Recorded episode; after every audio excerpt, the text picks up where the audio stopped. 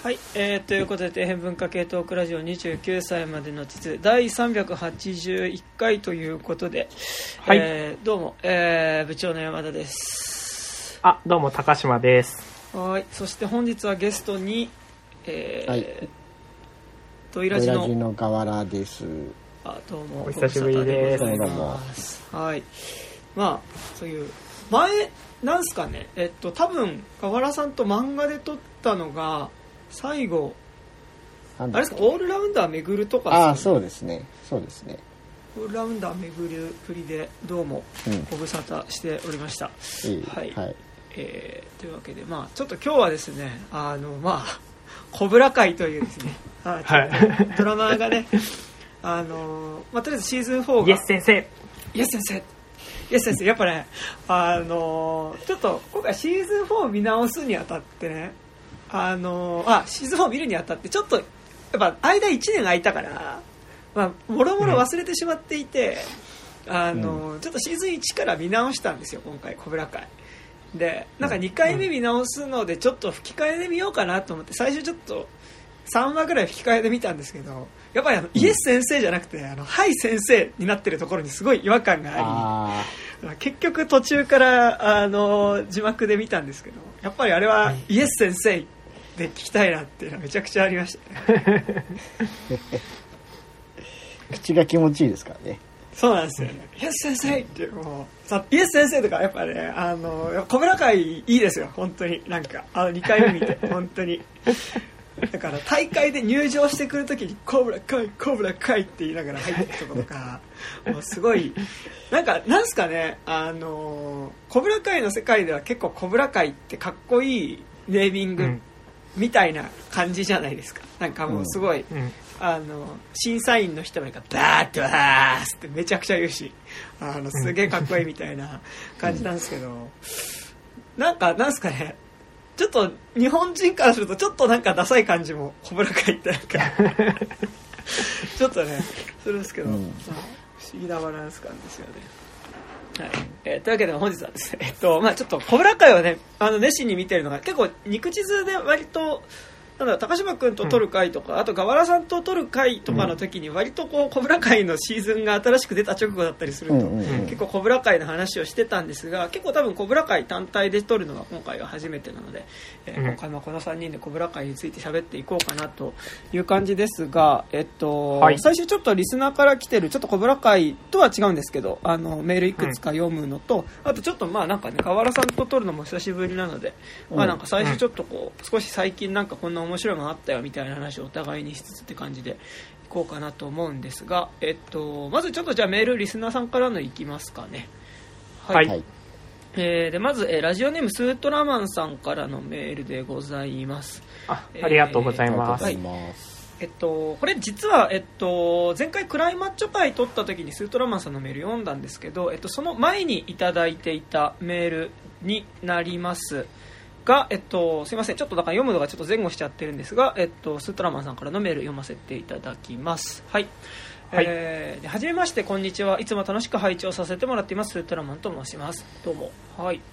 えーで今まではいろいろな映画系ポッドキャストを聞いていましたが映画は好きなのに感想となると面白かった楽しかったなど IQ の低い感想しか言えないことがコンプレックスで映画好き怖いとなかなかメールを送れなかったのですが、えー昨年末にあ去年末にツイッターを始め今年からは勇気を出してこんな楽しい雰囲気に参加しようと思い感想を送らせていただきます、えーなのでお手柔らかにお願いいたします。ということですね。でかっこ笑いと。はい、えーちなみに初めては一番優しそうな、えーラジオ。えっ、と80 18s か。あのあれですね。あの、うん。ピカチュウのパパさんが。ピカチュウのパパさんの。うん。ねね。やってるラジオですね。さんに捧げましたが、え ー一番昔から聞いていて好きなのは肉地図さんです。かっこあれありがとうございます、はい。え ーでありがとうございます。えっとそれでは早速スパイダーマンノーウェイホーム会やるか分かりませんがネタバレありの感想です。ということでねあのこれギリギリノーウェイホーム会の、ね、次の日とかにちょっともらっちゃったメールで,、でできたらねあのノーウェイホームの時に読みたかったんですけど、はい、ちょっとなんでちょっと後からになっちゃいましたが読ませていただきます。と、はいでえーいやー最高でしたと。えーいろいろ最高なんだけどとりあえず子供が強制的に大人にならなくてはいけない物語が上手な監督ジョン・ワッツーとまだ子供で恋も勉強もまだまだ青春中だけど特別な力を手に入れたスパイダーマンの相性が抜群だと思うと。はいはい。うんえースパイダーマンの監督にジョン・ワッツを起用した MCU のファインプレーでガーディアンズにジェームズ・ガンやエターナルズにクロエ・ジャを起用などこの辺の人選のうまさが MCU がトップを走り続ける理由なんじゃないかと思います、えー、サムライミ版のドクター・ストレンジも楽しみです。ああね本当ね、いよいよサムライミでやるかって感じですか。らねすごい楽しみですね。えーエンドゲームのアセンブルの時のぶち上がった高揚感と似ているようでちょっと違う、えー言葉にうまくできないけどセンチメンタルな高揚感なんて言ったらいいかわからないけど胸がギューッとしましたとえーしましたと書いてます。しましたと書いてますね。ちっちゃい絵が書いてますね。えー映画としては反則技な気もするが、MC の実績と信頼、そしてみんなに愛されるスパイダーマンのなせる技ってことでオールオッケーですと。うんうんえー個人的にはピーターとグウェンのロマンチックなやり取りが大好きなアメイジング推しの僕としては、はいはいはい、いいですよね。えー落下する MJ を助けるアメイジングなピーターにはグッときたなと。はいはいはい。えーそして改めてスパイダーマンって明るくて楽しいヒーローと思いがちだけど孤独でいろんなものを背負ったヒーローでその正体がまだ子供だという結構重い話なんだなと痛感、えーラスト街をスイングする姿を見てうるっときてしまいましたでもあれですねやっぱ今回の MCU 版のスパイダーマンのトム・ホランドがやっぱより子供だからやっぱりなんかそのこういろんなものを背負わされてしまってる感じっていうのはやっぱよりしましたね、うん今回ね、いや、本当最高でしたと。えーそれでは皆様、これからも楽しいポッドキャストを楽しみに聞かせていただき、ちょこちょこ参せえー参加させていただきますので、よろしくお願いします。えーあお願いします。えー最後におじさんに押されても嬉しくないでしょうが、おしれんは竹木さんです。えースパイダーマンノーベルホームにジョン・ワッツ・ユニバースからケビン・ベーコンみたいなツイート、オタクっぽくて大好きです。ということで、えー、スートラマンさんからでございました。ありがとうございます。ということですね。ありがとうございあますりがとう。ございます。あれですよね、あの、ドイラジの方でも、ノーウェイホーム会はやってましたよね。そうですね。あの、通常回とは別に2時間ぐらい撮ってやりましたね。うん。河原さんはどどうでした？ノノーウェイホームは僕は、どうなんだろうな。あの、MC の中ではすごい好き、好きですよ。あと僕、デアデビル好きなんで。あー、あーデアデビルね、最初がめ一番上がったっていう、はいはいうんっていう感じでしたね。はい。じゃあ、ありがとうございます。はい。ありがとうございます。スートラマンさん、あの、ドイラジも聞いていただいてるみたいで、あ多分、あの、はい、ツイッターとか書いてくれてたんで、ありがとうございます。あはい。はい。そして続きまして、えー、ラジオネーム風神さんからのメールですね。えー、ありがとうございあま、す。ありがとうございます。はい。えー、に、えー、肉汁の皆さん、明けましておめでとうございます。はい、おめでとうございます。明けましておめでとうございます。今日ね、まだこれギリギリ2022年の1月30日に撮ってるんで、まあまあ1月中だとね、まあギリギリ明けましてって感じですね。すいません、ちょっと読むの遅くなっちゃいましたが。はい。えー、重要法系文化財の風神ですと。えー今年一発のメールで重要法系文化財の名前はめでたい席では普通、えー普通は、えー不似合いなので、このメールのみ解明してお目殺しでいきたいと思います。はい。えー以前も説明しましたが、決していやらしい意味を含んでおらず、えー鬼殺しを飲みながらおめでとうと言ってるのでおめ殺しです。はあ、そう、そうですか。はい。ね。はい、そうですね。えーそれはさておき、先日、立川シネマシティでクライ・マッチョを見たので感想を送ります。あ僕も、あの、シネマシティでクライ・マッチョを見ましたよ。はい。えーあらすじ、えー主人公マイク、過去イーストウッドは元雇い主から別れた妻の元に戻る息子、ラフォをメキシコから作れも、えー連れ戻すという依頼を受ける。えー今回も運び屋って言えば運び屋の話ですね。ああ、まあそうですね。えーそれに派手なアクションがないイーストウッド版トランスポーターってところでしょうか。うん。うん。うん はい、えーまずラホの母親は本当に警察に通報したのでしょうかねって思うくらい緊迫した検問などしてないし、えー見回りも女性店主に追い払われたり母親の部下もドジだった人、えー車を盗まれた時に盗った目や捕まった犯人を見て文句を言ってましたがお前らも車を盗みまくりじゃないかと突っ込みしたくなったし、えー滞在している街で警察や追っ手に警戒している割には自由に行動してたり馬の調教を手伝ったりのんきでしたね、まあ、こののんきさがね、割と今回実は、うん。あのークライマッチはいい部分だったんじゃないかっていうのは個人的に思いますけどね、まあでもちょっとそこがね物足りないなって思う感じもちょっとわかりますよ。はい。うんうんえーあとラホが国境に着く前に ID 聞かれたらどうする的なことを話してたけど国境での検問も一切なく普通に徒歩で越えてたのであれ？と思った。うん。ああああマイクはマイクでお世話になった店に戻るので俺たちがいない方があの家族に気が及ばないとか言ってたにもかかわらず戻ってしまうしとちょいちょいちょい疑問やもやもやしているところがありましたと、はあしかしハラハラドキドキしなかった映画でしたね、まあ、それはね。そうですね、えー。最後に余談ですが、マイクが国境を越えてメキシコへ入るときに、えーいたヒッピーの姉ちゃんがめちゃくちゃ好みで、もうさ、すごいね、なんかさ、どんな映画でも必ずなんかさ、いや、なんか、いたけど、確かに。あの、いたけどね、いたけどさ、必ず、ちょっくら自分のマッチを可愛がってもらいたい、いや、44マグナム打ち込みたいと思いましたってあの、すごいね。いや、なんか、どんな映画でもさ、まあその、綺麗な、セクシー姉ちゃんみたいなのをさ、必ずこう、見つけてくる感じっていうのはね、もうピンポイントに反応してくれますからね。逆に信頼できますね、もいや、なんかなんだろう、あのーワイルドスピードとかね、わかんないけど、なんかそういう映画とかだったらなんかさ、わかるんだけど、なんかここの姉ちゃんがみたいなさ、ああ、そうっすか、わかるんだけどさ、なんかクライマッチョってってさ、しかもなんかこのヒッピーの姉ちゃんってさ、なんか、なんだろう、結構、なんか背景みたいな感じの人っていうかさ、う。うんうん。だったじゃないですか。なんか、そそこをね、ピンポイントでっていうのがすごいですけど、はい。で、はい。で、今年も風前の灯火の肉質が悩んだようにメールを送りますと。えーでは今日はこの辺で筆を置きたいと思います。ということで、風神さんからのメールでした。ありがとうございます。ありがとうございまありす。がとうございます。クライマッチですね。はい。うん。はい。まあ、なんかでも、あれですね。まあ、クライマッチじゃないですけど、あのーうん。まあ、うんどっちがどうってあれじゃないですけど、あのーうんまあ、ある意味あれですよね。あのー、コブラ会はここ近年のイーストウッドのテーマ性と、まあなんかうん言ってることは違うけど、なんかこう近い感じはなんとなくね、なんか。いかに現代でマッチョであるかみたいなね、ところっていうのはあるし、まあ、ベストキットの方が先ですけど、まあなんかその、ん隣に、その白人のいわゆるマッチョな男の家の隣に、なんかそういうその、なんだろう、白人ではない、その子供結構なんかそれやっぱいじめにあってたりとかするような子供が越してきてうんぬんっていうのはまあ結構まあよくある西部劇とかでもね、うん。まあそのまあちょっと違うけど、まあ、ある、まあ、シェーンとかさあのそういうのに近いシチュエーションだとは思うんですけど、まあなんか結構あれですよね、イーストウッドでいうと、まあ、ものすごいグラントリノっぽいスタートではありますよね、あのうん。コブラ会もね今日喋るコブラ会もね、はい、っていう感じですが。はい。というわけでえっと藤井さんメールありがとうございます。ありがとうございあます。りがとうございます。えーというわけで、えーございますが、えー2020年もね、はい。えー始まり、えー数日経ち、まあね、なんかまたちょっと、まん延防止措置、緊急、ま、まあ、まん防に、ね、なったりね、なんかうん。なかなかちょっと映画館も行きづらかったりとかしますが、うん。まあ、とはいえちょっと映画館もやってたりしてね、ちょこちょこ皆さん映画とか見てると思うんですけど、なんか最近、どうですか、なんか映画に限らずですけど、なんか豊かなエンタメ生活は送っていますでしょうか、どうですか、なんか、が河原さんとかど、どうですか？そうですね。まああの、さっき、デアデビルの話が出たんで、はいはいはいうんあのーなんだっけ、ノーウェイホームきっかけで、じゃあちょっとネットフリックスの、あのー MCU シリーズ見てみようかっていう方が増えるいはいはい。と思うんですけど、あのーその、で、一番面白いのはデアデビルなんで、デアデビル見てほしいんですけど、はいあのーそのデアデビルのですね、参考資料というか、うんあのーとしてですね、ぜひ読んでほしいあのコミックがありまして、はい。うん。はい。はい。えっと、デアデビル・ボーン・アゲインっていう作品なんですけど、えっと、フランク・ミラー原作なんですよ。あおーで、えっと、あの、ドラマ版に出てくる登場人物全員、このコミックの中に出てきてて、ーで、えっ、と、そうですね、あの、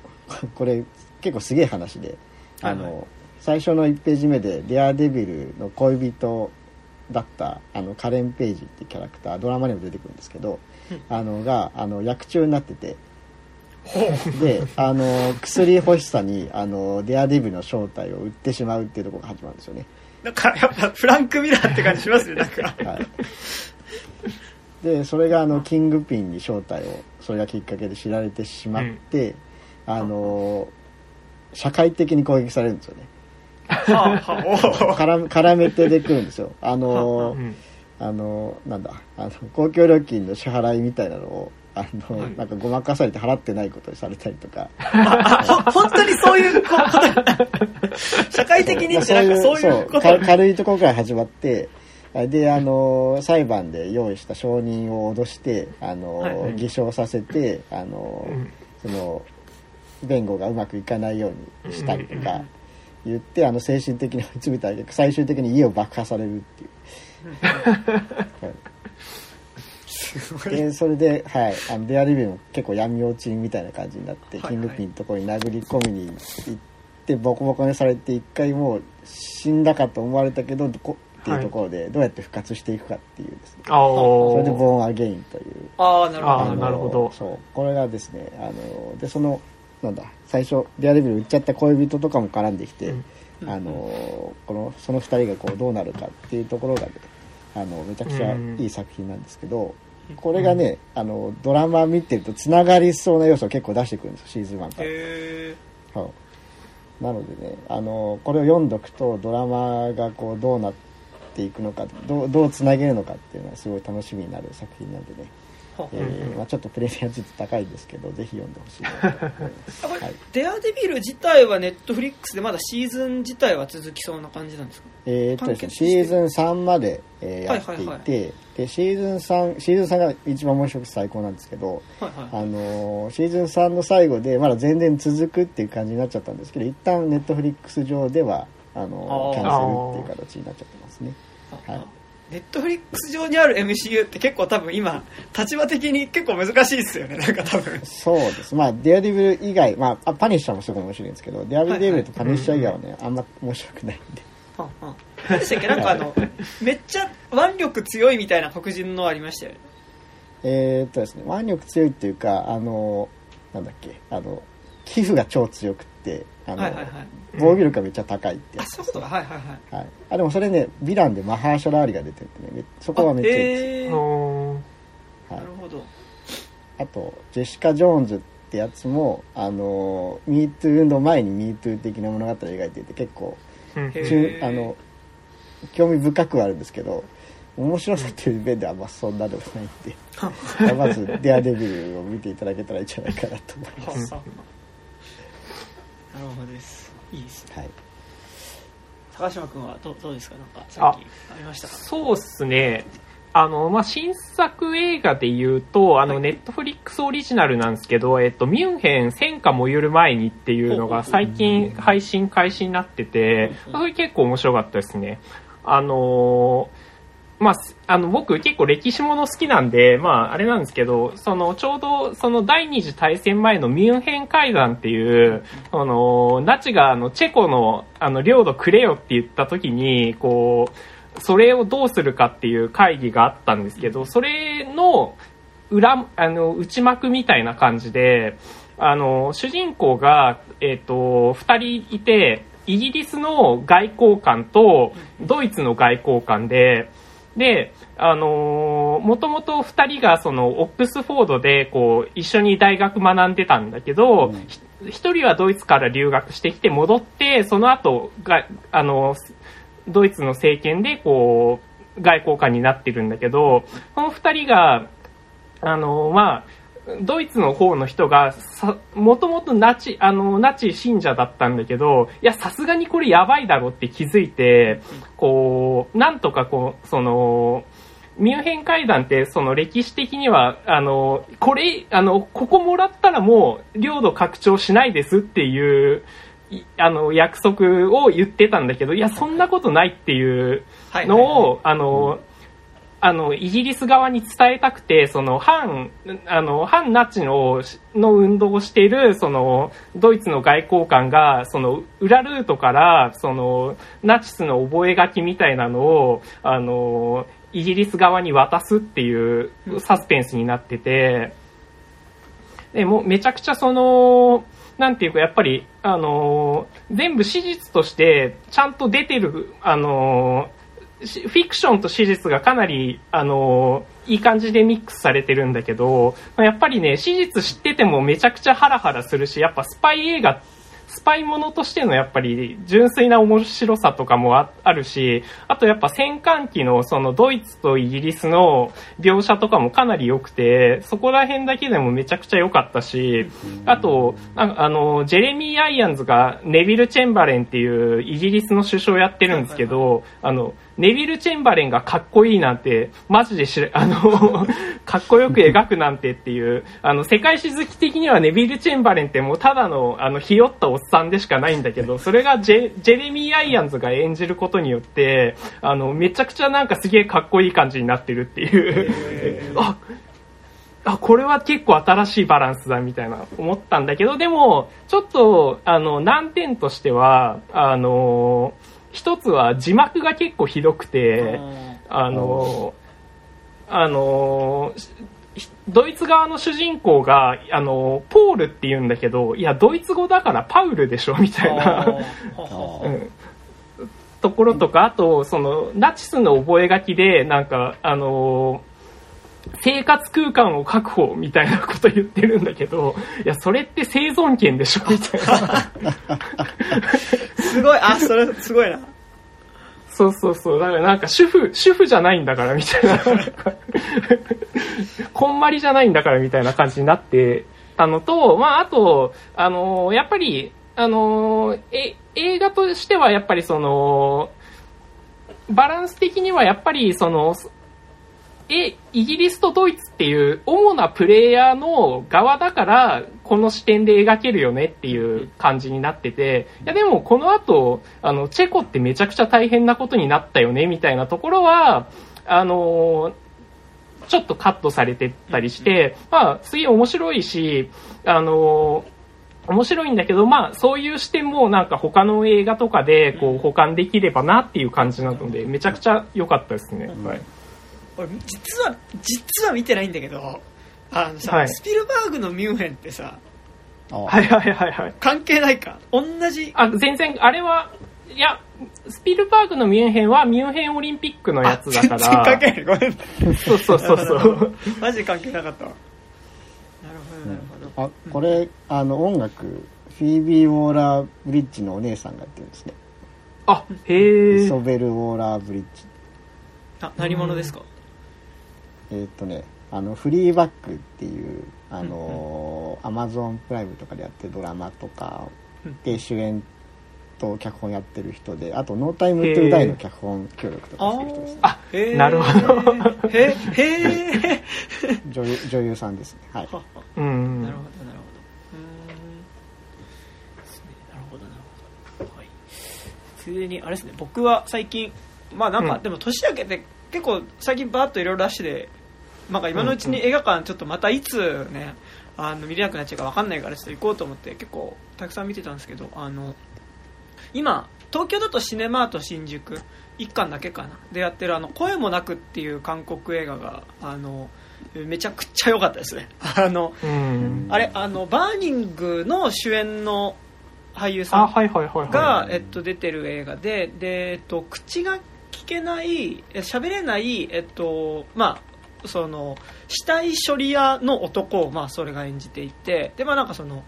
ヤクザとかが、まあ、拷問とかして殺すための準備をする仕事をしてる人の話なんですよ最初。でなんかその鶏のなんか養鶏場みたいなのを営んでいて表向きは一応その卵を町に、まあ、その田舎の方でた鶏育ててでそれの卵を町に売りに行くっていう、まあ、その仕事をしてるんだけど、まあ、同時にすごい田舎の方で周りに何もないからその全然叫び声とか出しても助けに来る人がいないからっていうんでそこを使って、まあ、その拉致多分誰かが拉致してきた人を、えっと、縛り上げてで床にビニールシート引いてでなんかハンマーとか道具も揃えてあの拷問のセッティングおよび終わった後の えっと、まあ、殺しちゃったらその死体の片付けをする仕事っていうのを、えっと、その彼の育ての親みたいな人と2人でその仕事をやっていて、うんうん、でその彼っていうのが、まあ、そこの常連であるヤクザの親分からあの結構無理やりちょっと人を預かってほしい2日間人を預かってほしいっていうふうに、ん、えー、と頼まれてで、まあ、それはあのずっと死体処理の仕事しかしてないからちょっとそれ、うちのサービスにないんですけどっていうふうに言うんだけど、うんうん、いいからやれよって話になってでまあその人をじゃあ2日間預かるっていうのは分かりましたっていうので預かるんだけどでじゃあいざその人を迎えに行くとそこにいたのがえっとつまりそこがねなんかあの誘拐専門の幼稚園みたいなところに迎えに行くの 行くとなんかこうマンションの一室を使ってなんかその身代金目的で拉致してきた子供をこうその間見るための保育園っていうのがあって でまあそこにその1人女の子が11歳のその女の子が身代金目的で実は拉致された女の子がいてで、まあ、その子の世話をしなきゃいけないってなると。で全くでそこでその状況を知らなかった。そもそもその子供だってことも知らなかったからどうしたもんかっていうふうになっていてでしかもその育ての親みたいな人はちょっとうちじゃ預かれないからお前んちでちょっと世話しろってお前ちょっと優しいんだから世話しろよって言ってその口を聞けないその青年っていうのが、まあ、無理やりそこでその少女っていうのを押し付けられてでそこでその彼女の世話をすることになるんだけどっていうところからまあいろいろこう大変なことになってくるんですけどだからまあその人まあ直接誘拐してるわけじゃないけど誘拐犯とその人質の女の子と実はその青年には、えっと、妹がいてあの7歳ぐらいのか7歳ぐらいの妹がいて、まあ、その3人でだからその要は誘拐されてきた女の子とその口が聞けない青年とそのその妹の3人で、まあ、その主人公その青年が住んでいる、まあ、ものすごいボロボロのバラック小屋みたいなところで3人で暮らす日々の話なんですけどなんかその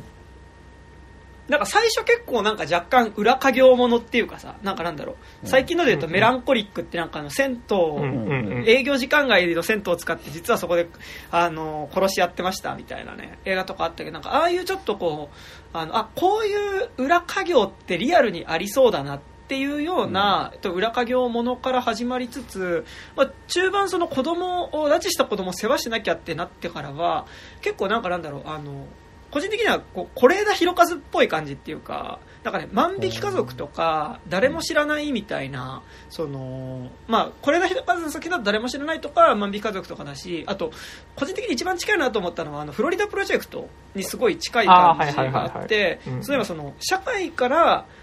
こう社会のこうセーフティーネットからこぼれ落ちた人たち同士がこう出会っててで、まあ、疑似家族じゃないけどそこでこうやっぱ名付けようがないけどでもそのなんかある種のこう愛しい関係性みたいなものっていうのができていくじ映画。でなんかその旗から見たらそのいわゆる法律的な正しさでいうとそれは間違ってるしものなんだけどでもそこでそのある種の愛しい時間が流れるっていうような映画でなんかそのすごい重なんかだんだん見ていくと分かるのがなんかその設定自体も含めてギリギリ多分ありそうだなっていう感じっていうかその口が聞けない青年とまずその妹っていうのが多分どうやらちゃんと戸籍の登録とかされてないっぽいぞっていうかなんかちゃんと学校とかにも行ってないっぽいなっていう感じになってなんか妹とかはもうずっと家の中にいるしでその家の中っていうのももうなんか人間が暮らす環境じゃないというかそのなんだろう人ちゃんと親がいてってなんかそのちゃんと人間の生活をする人と暮らしたことがない人の暮らしになっていてっていうのがなんかその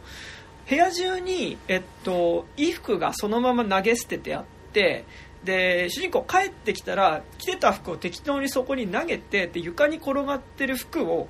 また拾ってきてる、ね、で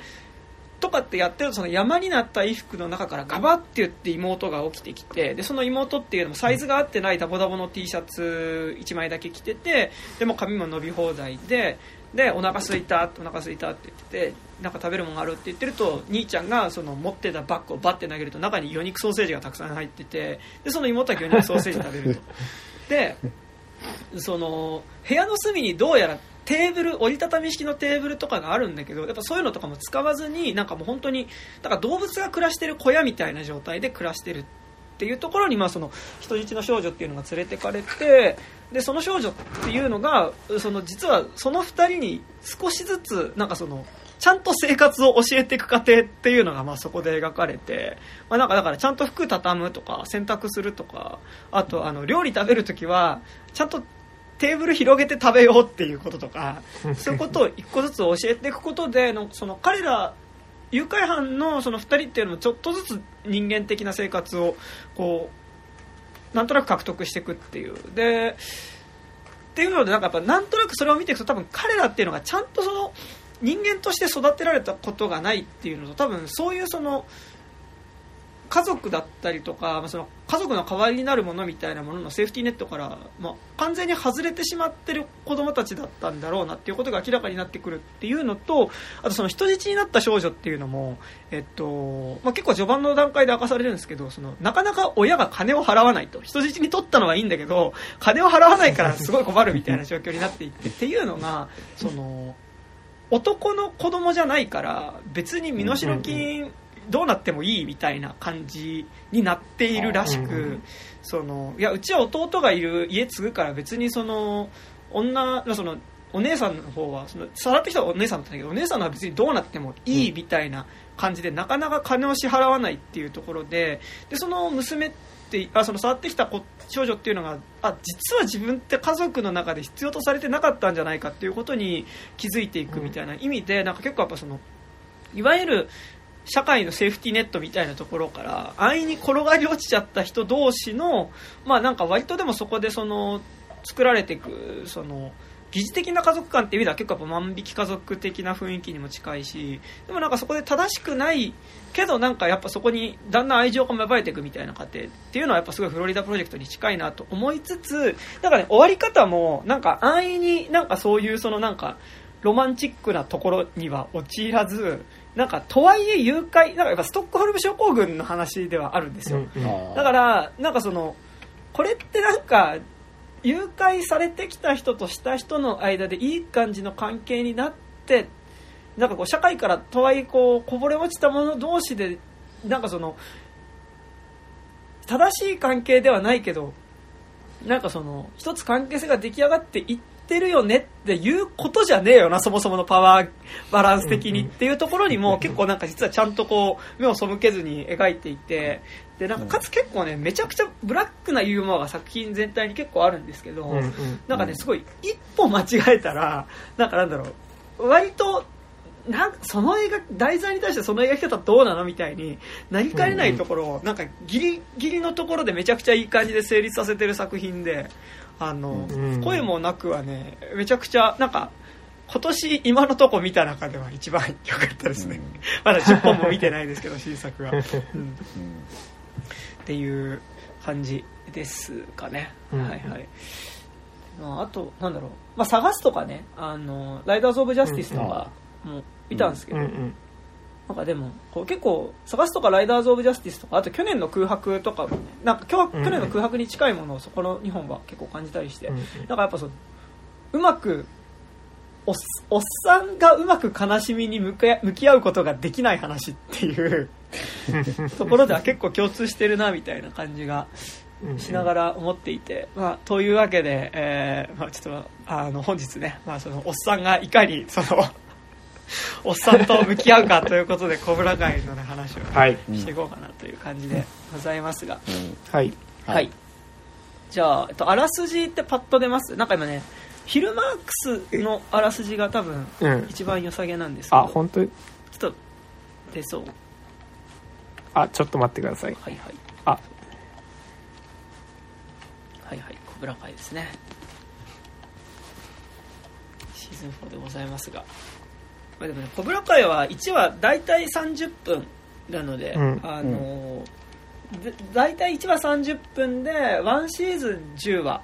のかける4なので、まあ、1話30分ってすごい見やすいですね。はい、はい、はい、あ、出ました。うん、はい、じゃあお願いします。ちょっと待って。はいはい、あ、シーズン4しか出てないわ。あれ？あ、まあ、これ違うのかな ?4 のあらすじだけでいいかな ?4 で、あ、わかりました。はいはい、えー、じゃあいきますね。はい。はい、えー、ね、えっ、ー、と、フィルマークスです。えー、はい、シーズン4では、えー、オールバレー空手大会で、えー、コブラ会を倒すために、宮城道とイーグルファングの2つの道場が力を合わせます。えー、大会の敗者は空手から身を引かなければならない。えー、バレー地区の命運がかつてないほど揺らぐ中、二つの道場の協力関係を維持しようと奔走する、えー、サムとミゲル、えー、コブラ会に全てをかけるロビー、えー、クリーズがひと、えー、かに企む企みとは、えー、ジョニー、えー、ダニエルとジョニーはクリーズを打ち負かすために、えー、数十年にわたる、えー、争いに終止符を打てるのだろうか、えー、さもなくばコブラ会がバレー地区の、えー、空手界の顔として君臨するのだろうか、みたいな感じですね。なるほどです。なんか最初なんかルール説明みたいな感じのそうそうです、あらしでした。ありがとうございます。うんというわけで、まあ、コブラ会っていうね、まあ、その、ベストキットっていう、えっと、映画がね、うん1980年代にシリーズであり、うんで、それの、えっと、まあ、それはだからその、まあ、えーバレエ、バレエ地区っていうか、まあ、そのね、あカリフォルニアの方なのかな、あれは。あの、うんに、えっと、引っ越してきた、えっと、ダニエルっていう男の子が、まあ、通ってた学校。ミゲミゲルあミゲルかな？ミゲルか、うんあ、あ、ああと、あの、ベストキットです。ベストキット。ああごめんなさあいすすすすいませんすいませんはいはいベストキットっていうのはそのダニエルっていう男の子が、まあ、その学校で空手やってる、コブラ会っていう空手をやってる、まあ、ガキ大将たちにいじめられて、で、まあ、その、どどうしようってなってる時にその近所っていうかその住んでたアパートの管理人をやってた、えっと、宮城さんっていう、えっと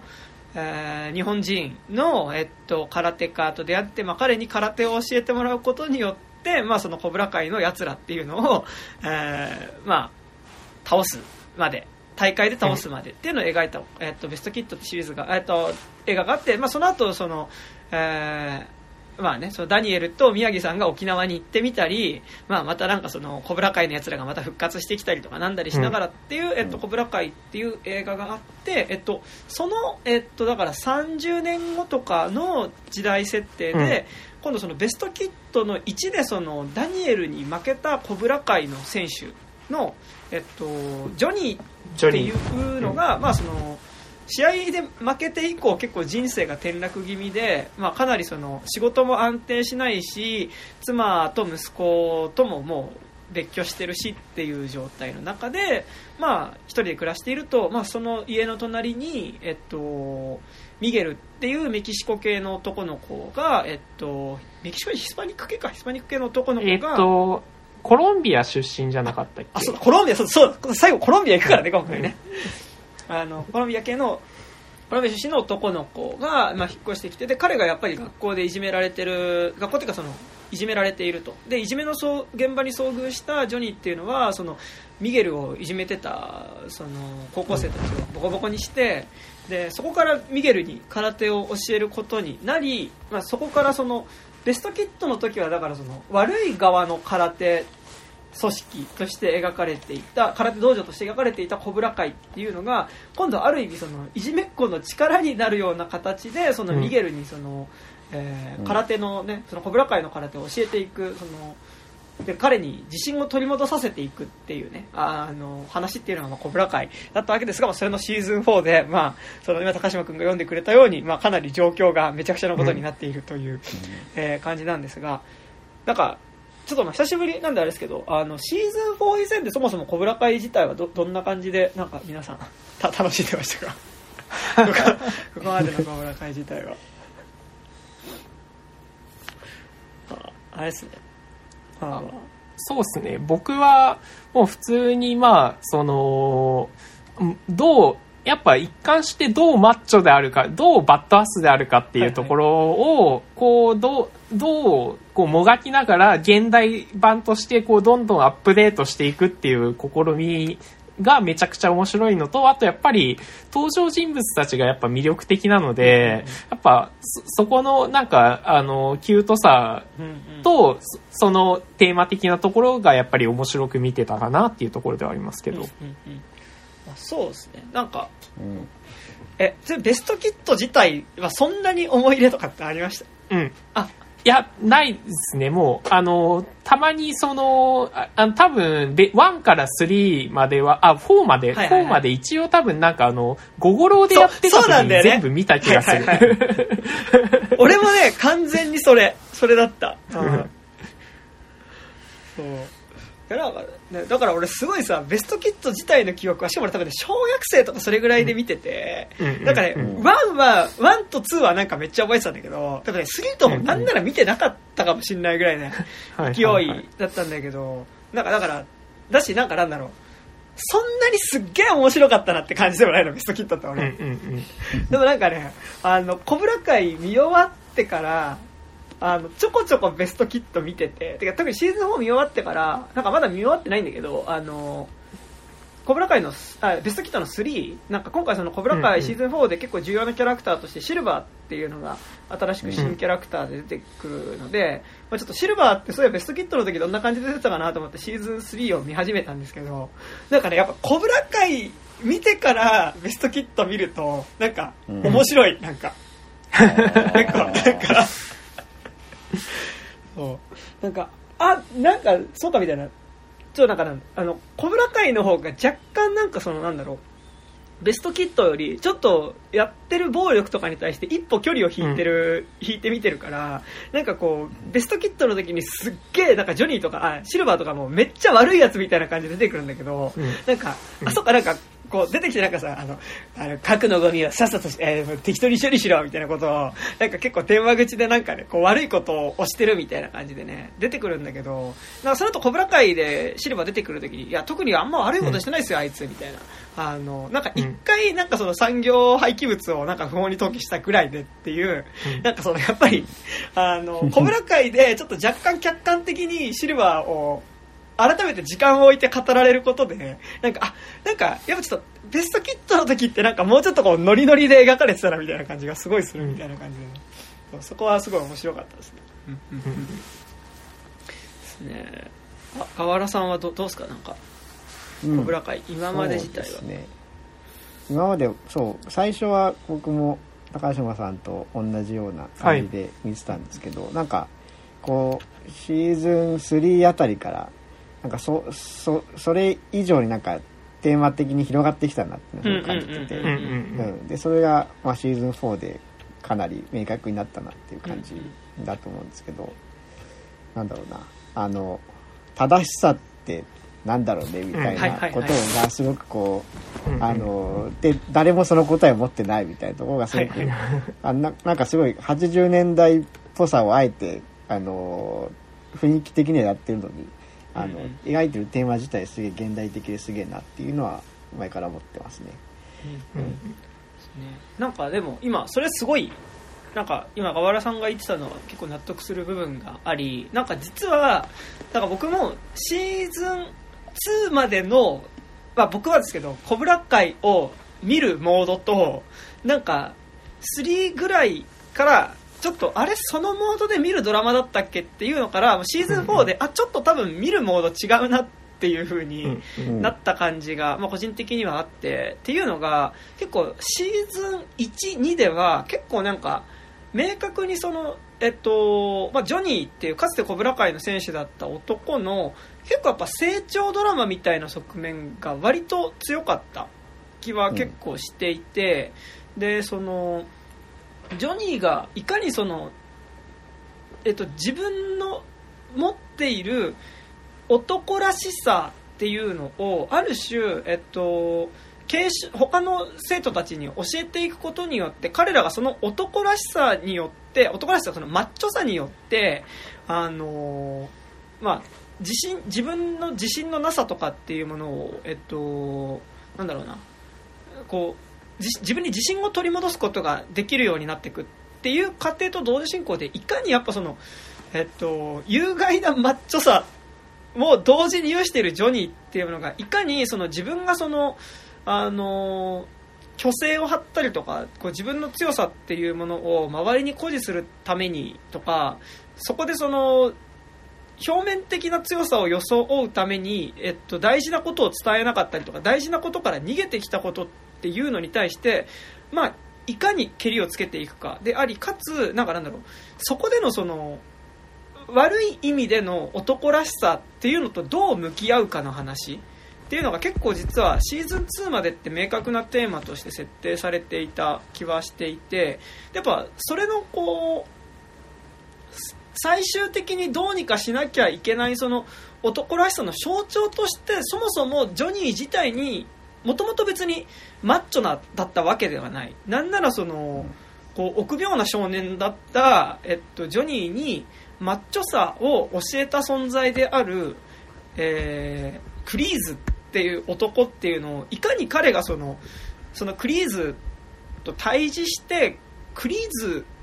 を特にシーズン2の段階ではクリーズを男らしさ有害な男らしさみたいなところからどういう風に解放することができるかっていうのが結果として多分ジョニーのその自分の中にあるそういう有害な男らしさとの向き合いにもなっていくみたいな構図で描かれててかつなんかそれシーズン2のラストではなんかそのラストとかシーズン2の中盤からじゃあそのジョニーが向き合わなきゃいけないクリーズのその男らしさ男らしさっていうかその常に相手を力で黙らせろ。で力で黙らせることこそが、まあ、その自分が、えっと、かっこよくあることであるしその自分に自信を持つ方法であるみたいなね教えっていうのが、まあ、ちょっと、まあ、正しくはだから先に打て強く打て情け無用っていうのが、まあ、コブラ会の教えなんだけど、まあ、それ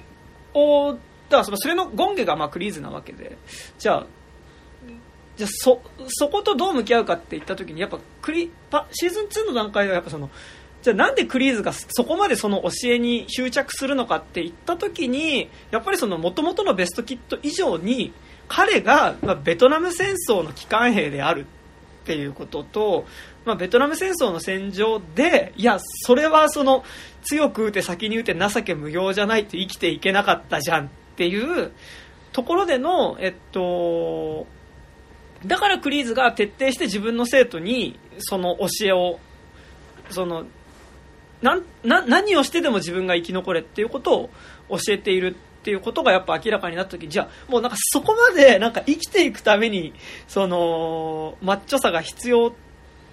になった状態の人っていうのに対してまあどういうふうにそのマッチョさによと違う向き合い方っていうかなんかそことのうまく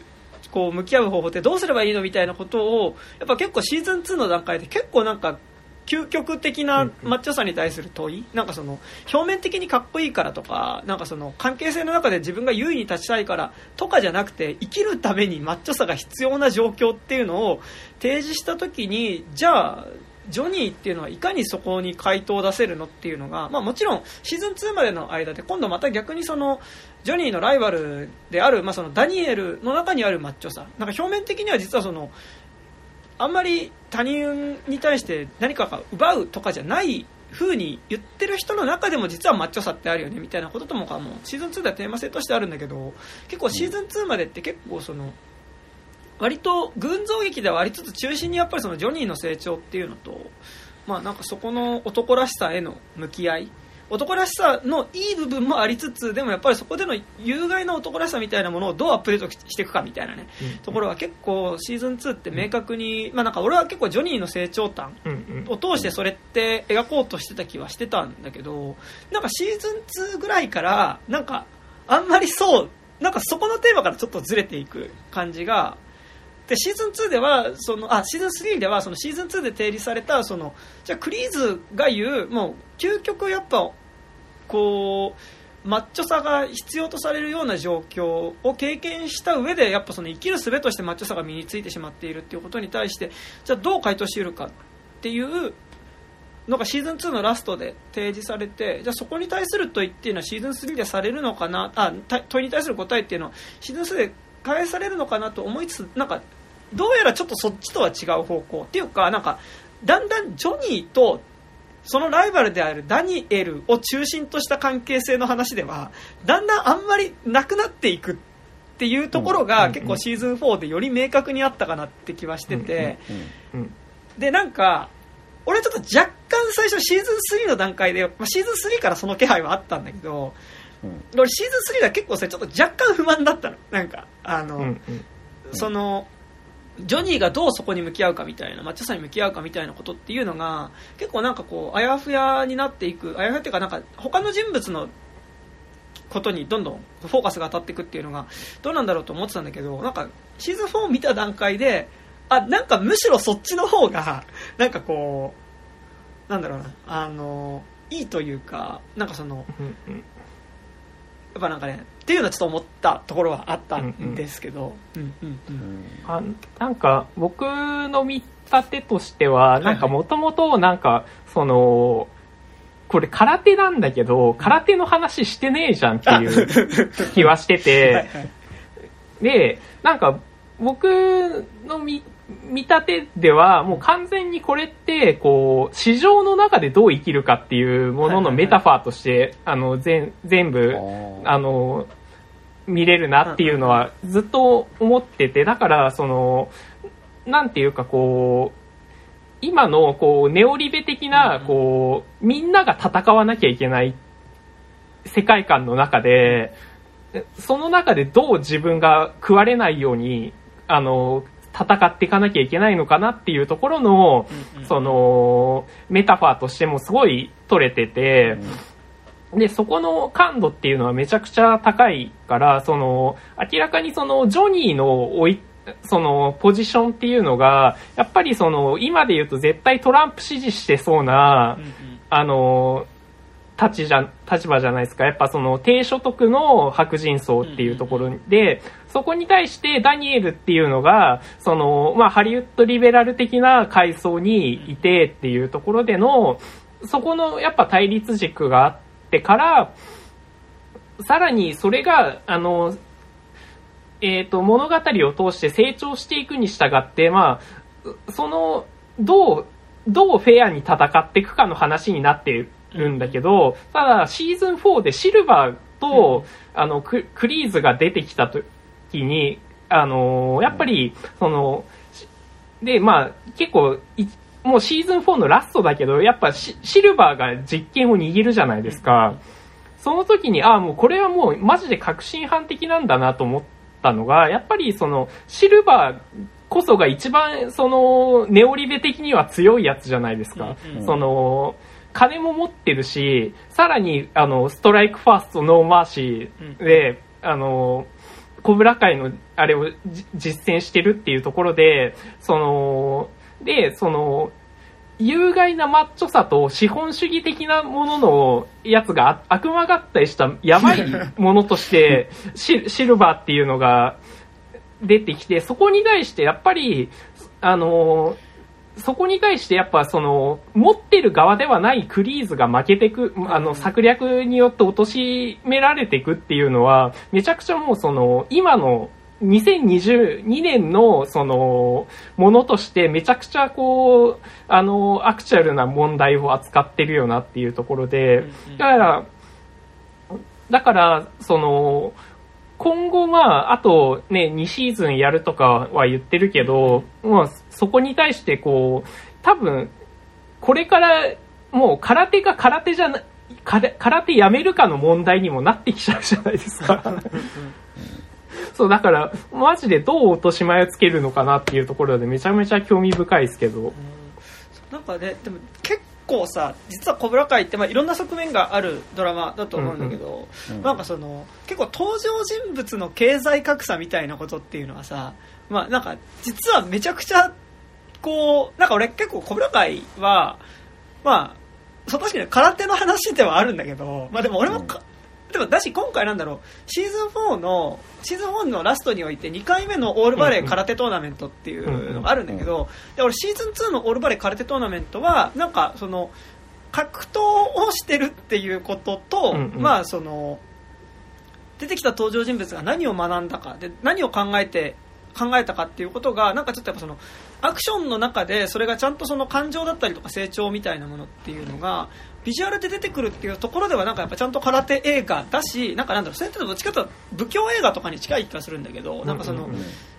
よりエモーションの発散としてのこう格闘、まあ、アクションシーンっていう意味では結構仏教映画に近い気がするんだけどなんか結構そういうようなことを今回のシーズン4の最後の試合のシーンではよりそれがちゃんと明確にその要はあこれは宮城道の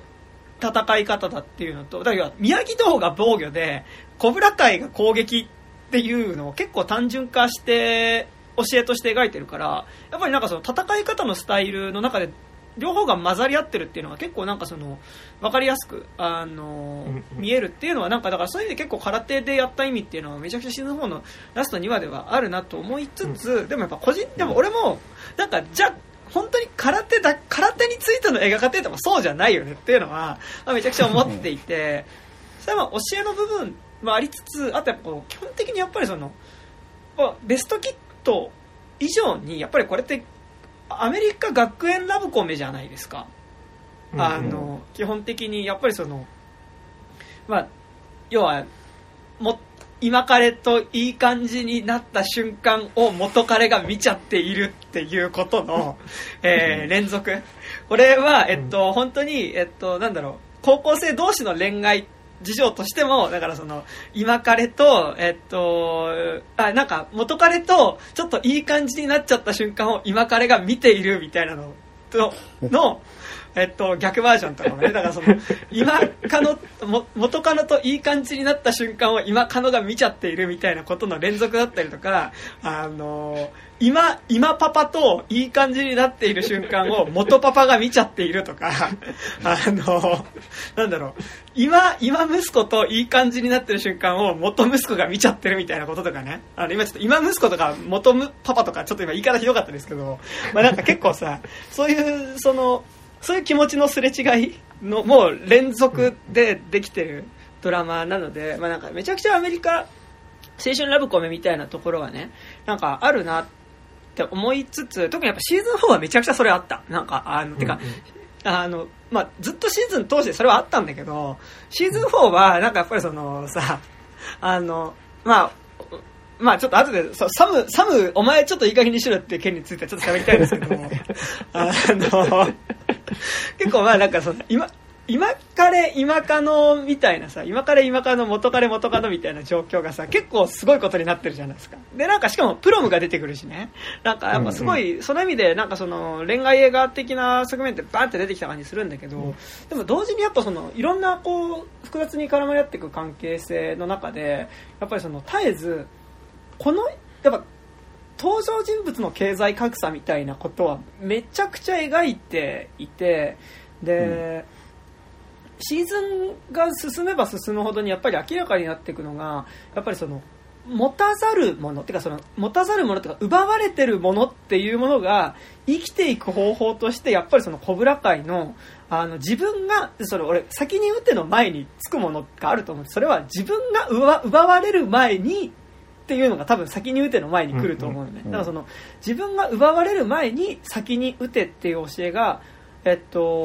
を必要とする人っていうのと、まあ、それに対して自分が打たれなければ、えっと、自分からは手を出さないっていう、えっと、宮城道の教えっていうのが、まあ、その相反する教えとしてあるわけだけどそのやっぱり自分が打たれるより先奪われるより前に先に打ての教えを必要としてる人たち本当の意味で必要としてる人たちっていうのがあの、まあ、かなり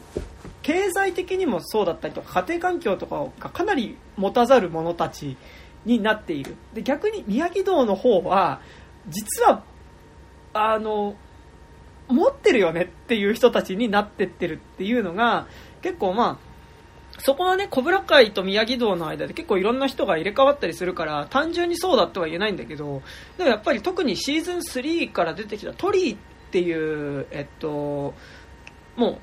えっと、お母さんが病気で働けなくて、で、家に兄弟もいて、で、もう自分、家族のもう収入源は全部自分が支えなきゃいけないっていう状態の女の子っていうのがなんかやっぱ出てきた時。で特にやっぱシーズン4だとトリーと,、えっとクリーズクリクリーズの関係。およびうん。トリーとダニエルの妻の関係っていうのが、まあ、なんかより描かれることによってやっぱりその登場人物間での経済格差っていうことが結構なんか明確に出てきている感じはなんかやっぱすごいしていて、なんかだからそこがなんかもちろん学園ラブコメとしてもめちゃくちゃ見えるんだけど青春ラブコメとしても見れるんだけどうん。でもなんかやっぱそこの部分でのその モチーフとして使ってるその空手っていうかその教えの部分に対する切実さの度合いっていうのは結構やっぱうん。こうずっとあるよなっていうのはまあなんかあるんですよね。なんかだからそこってもうなんかシーズン2までは単純なもうちょっと男らしさの話だったんだけど、うん。なんかやっぱその男らしさの話っていうのが現代になってきた。男らしさマッチョさの話っていうのがじゃあ現代の子供たちにとってどういう意味を持つかってなってきた時に結構それが今高島君言ったみたいに結構新自由主義的なものに結構入れ替わりやすいっていうのはなんかやっぱちょっとシーズン4見て思いましたな、うんうん。うん。ね、が河原さんどうどうですか？うん、そうですね。まあちょっとねあのーその経済格差っていうのはちょっと置いといて、僕最後の、うん。あの三つどもえの戦いがすごい象徴的だなと思っていて、うんうんあのななんていうかな。あの全員イーグルファングも宮城道もコブラカも全部思想違うじゃないですか、うんうんうん。うん、だけどまあ別に全部が全部間違ってるわけじゃないじゃないですか、で、えー、とその中で、あのー勝ってるあるいは優優勝してるそれに近い勝利を得た人たちって、うん。あのその中で買われてる人たちなんですよね。ああうんうんうんうん。全員あのこう違う思想の何かを受け入れたりとか、あの自分の今までのこう堅くなな思いみたいなのをちょっとずらせたりとか、うん。そういうことができた人はか勝てる。で最終的にこの一番変わらなそうだったジョン・クイーズが変われたっていう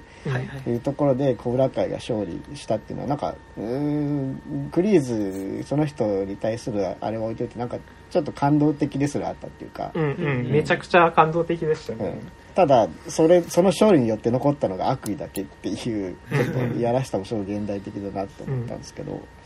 あとであのそれで言うとあのえーっとジョニーとダニエルの対決シーンあったじゃないですか、はいうんあれのはい前に、あの、それぞれのこう、あの、ベストキット1の、あの、カットバック入るじゃないですか。はいはいはいああそこ、やべえなと思って、はいあの、こ、ここれ、これ、切り取り方によって、こんな違うんだ、みたいな。そう。あ、こっちはこう思ってたんだ、みたいな。あああいうのが交互に見せられると、あ、なんかもう、誰誰も正しさとか言えなくなっちゃうな、みたいな。うんうんので、もう、すげえ怖えなと思いましたね。なんかさ、あの、あ、そうっす。なんか、小村会実はさ、いや、なんか俺、結構やっぱ最近なんだろう、やっぱ80年代ぐらいにヒまあ、過去作、人気シリーズの過去作のバジェットとかを使ったりとか、なんならやっぱ CG とかで過去作の人物をね、もうそのまま登場させて、えっと、まあ、ある種作品同士が、まあ、ノーウェイホームとかもそうだったし、混じるようなことっていうのを結構、まあ、なんかやってるような作品。で、なんかなんだろう、その、うん。過去作、まあ、過去にあったシリーズが持っていた意味合いっていうのを、えっと、ある種そのバジェットとかを中に混ぜたりすることによってそこに対する批評性みたいなものだったりとかそこで描けなかったラストだったりとかこうその物語をどういうふうに受け止めた人がいるかみたいなこととかっていうのを結構なんか改めて語り直すものっていうのは結構多い気はしていて。うんで、まあ、だからそれだけなんかなんだろうやっぱりその映画っていう媒体自体がねなんかやっぱりそのもう100年以上続いてっていうところであのそういう語り口が出てきた。映画で映画それが映画であるっていうこともある種こう観客の中ではこう分かった上でその映画に対するえっと、続編でありつつそこに対する批評性みたいなものんを結構ナチュラルに入ってる作品っていうのが結構多いなと思ってて、なんか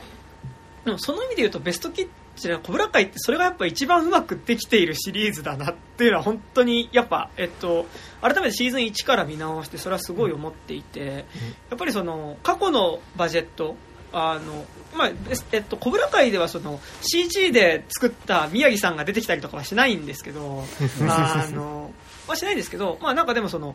こう例えば車に乗り込んでバタンってドアを閉めた瞬間にこう窓その車の窓越しにベストキットの中でその宮城さんに教えを教えてもらったシーンが入ってくるとかなんかそういうその過去のシーンの入れ方っていうのがまあすごい上手だなと思っていてでかつまあなんかなんだろうあのそこに対してやっぱりこうなんだろうなあの第三章がない、えっと、最後の決闘裁判みたいなことを 結構なんかやっぱやってるシリーズだなと思っていて、まあ、でも実はそれシーズン4で今、ガバラさん言ってるみたいにシーズン4でもそれめちゃくちゃ良かったですし、でもうん。やっぱりシーズン1からずっとあったのが、やっぱそのコブラ会の1の時にあった、まあその、えーダニエルから見たジョニーにされたことっていうのと、えっと、ジョニーから見たダニエルにされたこと、なんかその、ベストキットの時には、えっと、ダニエルがジョニーにいじめられてる転校した先でいじめられてるっていう話になるんだけどじゃあジョニーの視点から見たらそれはどうだったかっていうのでそもそものダニエルが転校する前にあったアリとの関係性の話からそもそもがスタートしてたりしててそこにダニエルが転校してきたことによって自分のちょっと今雰囲気が悪くなってる彼女をその隙に取られてしまったっていうことに対するあのそもそもの感情があったっていうことだったりとかあとやっぱりその最後の、えっと、やっぱ、で、だから最初はその、ダニエルと基本的にジョニーの2人の間でのその、ベストキットで語られていた出来事っていうのがどういうふうに見えていたかっていうことの意味合いが変わっていく、視点によって変わっていくっていうところだったんですけど、まあそこに対してやっぱり今回シーズン4ですごいあの、ガラス言ってたところもすげえあったし、あと僕良かったのは、じゃあクリーズにとってそれはどういうふうに見えていたのかっていうことが、まあ改めて語られたっていうことが実はめちゃくちゃ 重要な部分としてあった気はしていて、だからそれはもう、ベストキットもそうだし、コブラ会のシーズン3までの段階では、まあ何回もこう繰り返し、えっと、バジェットで登場するのが、まあ、コブラ会の1作目の最後、試合の結末でその、えー、足を負傷した、えっと、ダニエルに対して足を負傷したけど試合を続行する決断をしたダニエルに対して、それと、えー、最後これで1本取った方が勝ちっていう試合に挑むジョニー。でジョニーに対してそのクリーズっていう、まあ、その師匠に当たる人物が、まあ、足狙えと。お前、あの、勝ち点だったら、あの、相手が怪我してる場所狙えっていうのに対して、いや、もうあんなきつそうにしてる人に対して、ちょっと僕、そんなことできないっすよっていう、いや、もう勝ちたくねえのかっていうんで、俺の指示通りにやれ、やれば勝てるんだからっていうので、えっと、まあ、その反則ではないけど、かなりその卑劣な手を使わせようとしたクリーズ。で、しかも、その結果、えっと、ジョニーは、えっと、ダニエルに負けてしまってでその後クリーズによってお前は負け犬だっていう風に言われて、まあ、羽交い締めにされて、まあ、その首を絞められる。後ろからねあの首を絞められるっていう状況になってで、まあ、っていうことがさあの何回もそのシーンっていうのは、えっと、ジョニーの視点からもそれが語られるしダニエルの視点からもそれが語られるんだけど今回じゃあそれを支持したクリーズはどういう気持ちでじゃあそれを実は支持していたのかっていうことが語られるっていうところが結構なんかねめちゃくちゃ実は重要だった気も、まあ、していてなんかだからそのえっと、まあ、ちょっとまあそその話ちょっと後でしたいですけどえっとなんかだからそのでなんか過去作のバジェットの使い方っていう意味では僕はなんか小倉会ってめちゃくちゃ、えっと、おかえりトラさんに近いなと思っていたんですけど あの山田洋次の。だからその特にやっぱねダニエル視点で言うとやっぱりこう自分が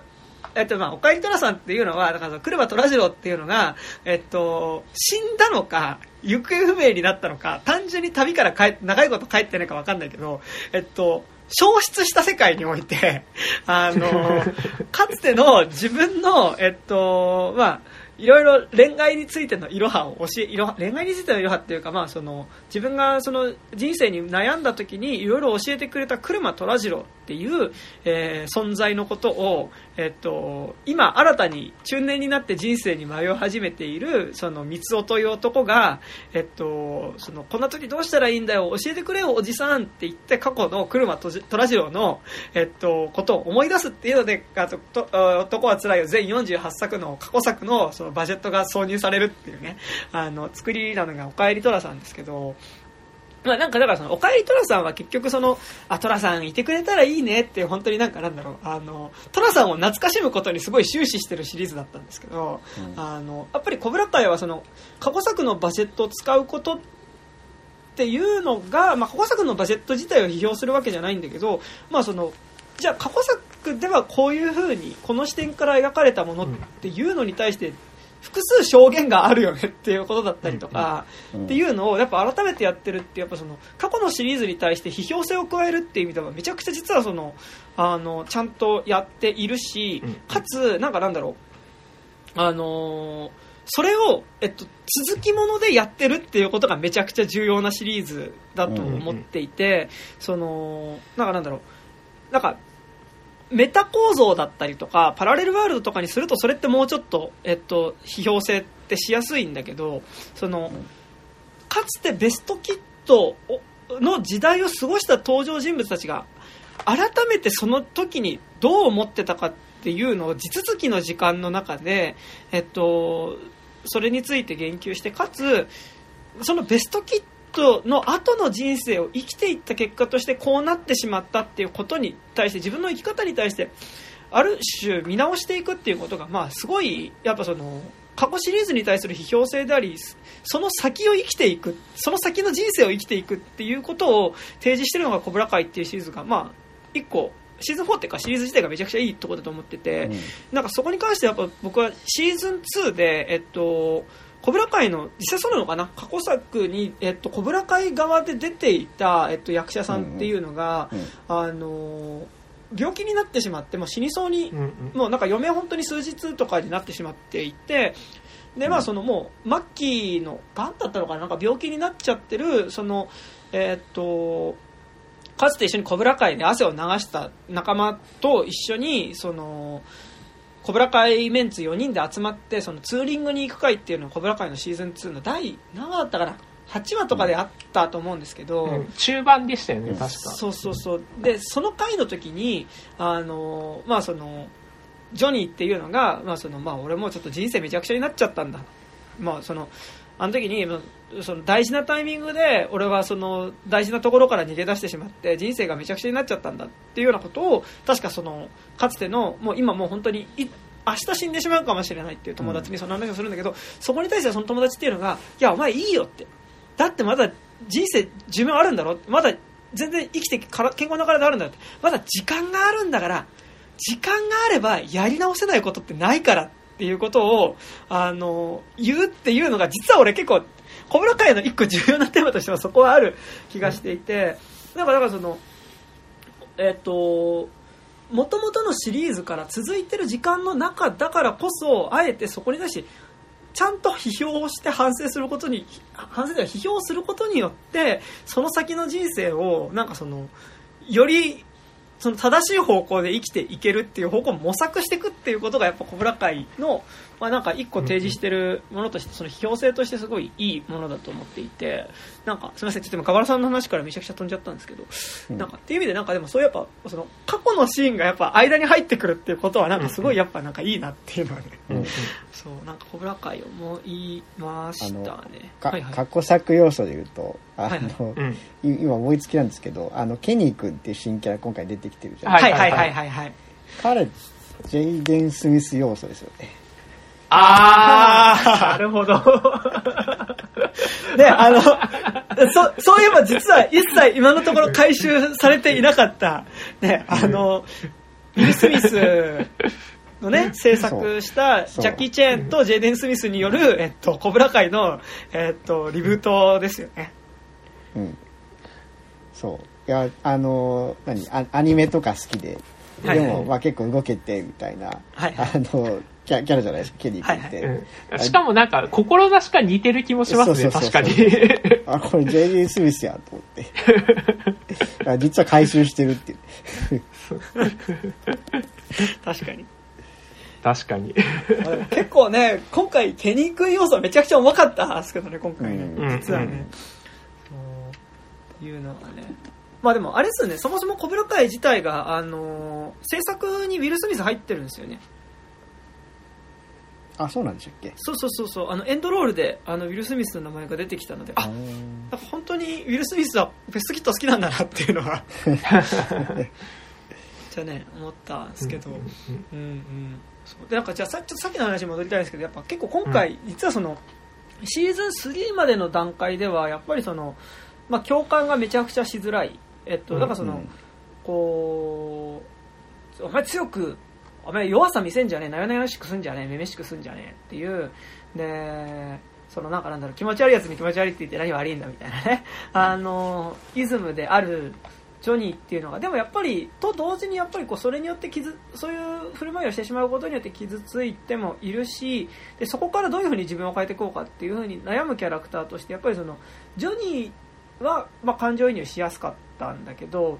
まあ、そのジョニーが持っている性質をより純化した形でかつ、えっと、感情移入がしにくい取り付く島がない人物として設定されてたのがやっぱクリーズだと思うんですけど、うんうん、シーズン3までの段階ではね。だしやっぱそのクリーズっていう真の敵が出てきたからこそやっぱりその、えっと、ジョニーとねダニエルが手を組むことができて、そこでそのあのー本当になんか弱者をひたすら切り捨てていくようなそのクリーズのスタンスに対してどういう風に立ち向かっていくかっていうのがシーズン3まででは描かれてたと思うんですけどやっぱりそのシーズン4でやっぱ一個重要だったのはやっぱりそのクリーズってじゃあどういうつもりでそれをやってたのかっていうことがやっぱり描かれる。でそれがよりやっぱそのトリーっていう本当に多分、えっと、今、えっと、コブラ界で出ている登場人物の中で多分一番経済的には苦しい状況にいるキャラクターうん。に対して、えっと、実は一番気にかけてあげてるのがクリーズだったよねっていうところっていうのが、まあ実は今回一番重要なところだった気はしていて、まあシーズン3からそれはちょこちょこは描かれてはいたんだけど、うん。やっぱりもう家賃が払えなくなった状態の時に、えっと、もうなんか大家から、お前、家賃払えないんだったら出てってもらうからなって、で、払えないんだったらお前今日夜俺の部屋来いよっていう、まあもう結構売春を強要されるよう、うん。させるようなことをね、うんえっと言われていたトリーに対して、まあ、それを言っていた大家を、まあ、軽くちょっとこう締めてで、まあ、トリーの生活をもう絶えずちょっとこう気にかけていた。でその、まあ、私お金ないからもうその空手の道場とかの会費とかも払えないしいやお前いいよ払わなくて。っていうふうに言ってで多分コブラ会にいなければ生活に追われて自分に自信を持てなかったであろうトリーに対して空手っていう場所を与えることでそこの中での自分っていうのだけはやっぱその生活の大変さだったりとかあのそこでかけられる心ない心言葉みたいなものので踏みつけられてしまうプライドみたいなものやっぱこう空手っていうことによって保つ場を与えてたっていうのがクリーズだったし、そのかつやっぱ今回ねあのシーズン3の最後でそのトリーっていうのが、まあ、かなり学校で問題を起こしてしまい、うん。てかなんかそのお金経済的にこう大変な状況にある子が学校で問題を起こしてしまうっていうことに対するなんかあのなんだろうそこのなんかなんだろうなかなかさやっぱサムとかの理論だとそこって繋がらないじゃん。そのうん。いくら家が大変、うん状況が大変だからって言ってその暴力を振るっていうことっていうことにはならないしその他人を傷つけていいっていうことにならないじゃん。でまあもうサムは基本的にやっぱもうシーズン3からもうよりこのスタンスなんだけど あのなんかまあそこに対してやっぱりそのやっぱドラマ見てるとトリーがあの行動に出てしまうのがやっぱ観客の中ではちょっとわかるんだよねやっぱりね。あの、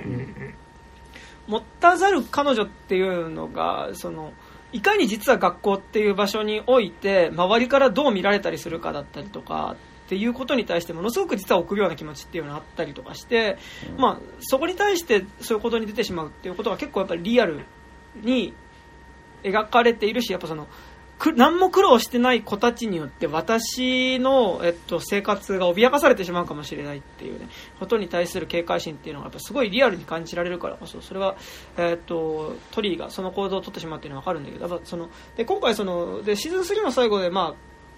学校および、えっとまあ、学校もあるんだけど学校ってかあれだねあのもう直接サムの家に乗り込んで大乱闘をしたことっていうことによって、もうあのトリー自体はもうなんかそのもう学校も辞めざるを得なくなってしまったしなんかものすごい大変なことになってるんだけどでそのトリーがえっとダダニサムのお母さん。だダニエルの妻によって、えっとまあもううちの子に絶対近づ近寄らないでちょうだいみたいなことをね、まあ、確か直直接かなんかなんか言ったりとかしててででまあなんかその結構トリーに対してサムのお母さんっていうのはかなり辛く当たっていた時に、まあえっと、そこにクリーズっていうのがやってきてうんうん。お前なんかその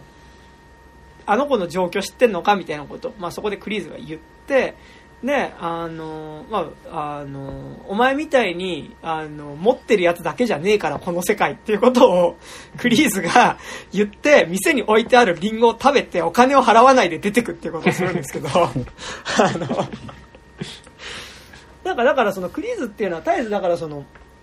実は、その、一番しんどい状況にいる子のことを、一番ちゃんと見れてるのはクリーズだった可能性っていうのが結構あり、でその上で、えっと、今回やっぱ、まあ、シルバーっていうキャラクターによってクリーズが相対化されたところで言われるのが、まあ、そのお前に弱いお前の弱点って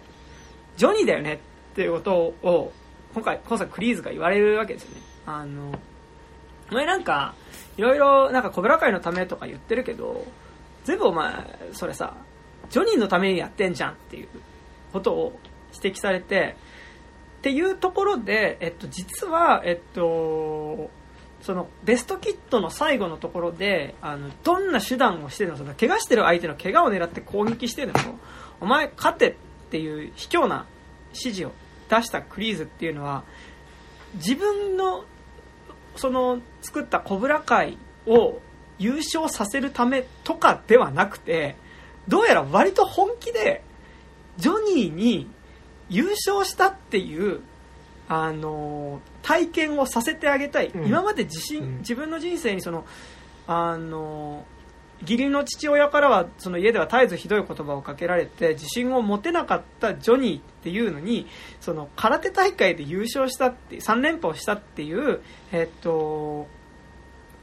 体験をさせることによって自分の人生に自信を持ってほしかったと。で、あの、1回の敗北っていうのは実はたかが1回の敗北に思えるかもしれないけど、その敗北っていうのはめちゃくちゃその後の人生に後を引いて、あの時俺負けたからなっていう体験によって自信って持てなくなっちゃうから自分の生徒にはそれはさせたくないっていう割とマジでジョニーのことを思ってあの指示をしていたっぽいっていうことが明らかになりだからその自信を持ってほ自分の生徒に自信を持たせたいそのすごいこう苦しい状況にいた自分の生徒が一人で生きていけるように自信を持たせるために持ってほしいっていうのに対して教えそこで教えた教え自体は間違ってるんだけどめちゃくちゃ、うん、あのなんでそれを教えたかの部分では実はクリーズめっちゃジョニーのことを考えていたっぽいっていうことが、うん、結構今作終盤にかけて明らかになるものとしてありでなんかだからそれはそのえっとジョニーのなんかやっぱ結構「コブラ会」ってシリーズがすごい印象的なのは常になんかこうさ対になるように映画が作らあと作品が作られているというか、まあ、一つの恋愛が進行するとそれと対をなすような恋愛が進行するしあの、現代のパートでこれが起こるとそれと対応する過去の出来事っていうのがちゃんとその並行して描かれるっていうのは結構コブラ界の,、あの印象的な演出だと思うんですけど、まあ、今回試合、えー、と最後のオールバレー空手大会の終盤にかけて、えーまあ、怪我をしたミゲル、えっと、決勝戦の直前の試合で怪我をしたミゲルに対するジョニーの接し方っていうものとベストキットその80年代の試合の時に、えっと、怪我をしたダニエルと対戦をするジョニーに対して対してのクリーズの接し方っていうのが結構実は個人的に対になって描かれているなと思っていて、でまあだからその現代今回の今回のコブラ会の現代パートで描かれるものとしてはあの怪我をしているミゲルに対してでもそもそもこの試合今回の大会で負けるともう道場続けられなくなっちゃうからそういう賭けをしてるからね。あの、うん、ミゲルが負けることはまかりならないっていう時に要はその自分の道場自分の主張を通すために、えっと、ミゲル怪我をしててちょっと戦ったらやばいかもって状態のミゲルにお前何としても戦えっていう風にえっと、ミゲルを試合に送り出そうとするジョニー。それはだから実はミゲルのことを考えてないんだよね。その自分の戦いのためにミゲルを利用とする利用しようとするジョニーっていうのに対してそこに今度こう間にそれと対比する形で出てくるのがベストキットの時の試合でだからその、えー、最後決勝戦の直前でだからその、まあ、ジョニー自体怪我してるわけじゃないけど、まあその怪我している相手に対してそのその怪我を狙って攻撃しろっていう指示をする、えっと、クリーズ。っていうのが出てくるんだけどでも、えージョニーはミゲルのことを考えて試合をしろって言ってるわけじゃなくてミゲルが勝つことによって自分の道場を守るためにミゲルに戦わせようとしてる。その自分の利益のためにミゲルをを戦わせようとしてるジョニーに対してクリーズはめちゃくちゃ言ってることは間違ってるんだけどジョニーのことを考えてその自分の弟子のことを考えて弟子のために指示を出していたっていうのが実はその先生のスタンスとしてその指示が合ってるかどうか間違ってるかどうか正しいものだったかどうかは別にして自分の師匠である自分のために生徒を利用するものなのか本当に生徒のためを考えて生徒のためになることだと思って指示を出しているのかっていうのがそこで対になって描かれていてで実はその意味でクリーズの方がいい先生なのではっていうのが、なんか実は最後一瞬出てくるっていうのが結構なんかシーズン4ちょっと重要な部分だった気はしていて、なんかこういやしかも、その後にさ、やっぱり、そのトリーが決勝で戦った時に、いやもうお前の戦いなんだからもう、うんうんうん。あの、自分で決めなさいっていう成長にもやっぱり繋がってて、だから多分、あの時点でもしかしたらクリーズも、実はジョニーのことをあんま考えてなかった可能性も、まあ、なくはないし、な、五分五分に取れる演出ではあるんだけど、だけど、やっぱりあの出来事があったからこそ、今回のクリーズは違う行動を取れたっていうのがめちゃくちゃ感動的というか、になってますよね。うんうんうん、そう。ねあのだから今回、まあ、そのあのもうみんな決勝戦負傷して片方出過ぎだろっていうのはめっちゃ思うんだけど あのでだからその今回女子の部の決勝でねあの怪我したサムとトリーが戦うってなった時にその、まあ、シルバーっていう先生がだからその、まあ、サム怪我してんだから怪我狙って攻撃しろみたいなことを言うんだけどそこに対して、まあそのね、クリーズっていうのがいやあのそこはお前の好きにしていいよっていう。お前がそれを怪我を狙って勝っても別になんか気持ちよくないんだったら怪我、ね、狙って攻撃しなくていいしあの自分が好きなように戦いなっていう風に言って送り出してあげるっていうのはだからベストキットの時にお前怪我狙ってけよっていう風に言った スタンスとはもう全然違うっていうね、うんあのものになってるっていうそうだから実はやっぱクリーズの成長が描かれてるっていうのがうん。いい部分ではありつつでもそれは、まあ、今今作ね結局そのジョニーがクリーズに足元を救われたのとその情け無用っていう教えをずっと徹底して教えていったにもかかわらずある瞬間にいやほん時には情けを見せる時もあるよっていうのを見せた瞬間にそこにつけ込まれて、その自分のその地位を奪われてしまうっていうことをだからまさに今度クリーズが今度その弱さっていうかその情けを見せた瞬間にそれをシルバーに奪われてしまうっていうねそのクリーズがジョニーにしたことと同じことっていうのを今度クリーズがシルバーにされてしまうっていうことはねあるわけですけどでもやっぱそれはすごい成長なんですよね。クリーズにとっては本当うんうにね、ん。うん。そうそうそうそう。なんかそこはねすごい良かったですね、うん。なんか。うん。やっぱはいはい。そうですね。まあでもあのクリーズがそのトリーとかあうんうんの気にかけてるのはあれなんですけど、うん、でも彼が与えられるのはやっぱりこう暴力だけなんだなっていうところが悲しいところですよね、うんう。うん。ん、経済的な支援はそそうなんですよね。だから、そこでやっぱり、こんあの、シーズン4でさ、その、ロビーに対してさ、そのプロムの支援をしてあげるのがやっぱシルバーっていうので、もうめちゃくちゃ、あの、そそこら辺もすごい嫌な感じっていうのがめちゃくちゃ出てて、うん。うんあの、多分、あの、ロビーのことを思ってるのは多分クリーズの方が全然思ってるんだけど、やっぱ金銭的に余裕あるのはシルバーだから、ね、なんかあの、で、ポルシェみたいな、どうですか貸し、しかもね貸してやるよみたいな感じ。あのあのナンバープレートにクイックシルバーって書いてあるんだよね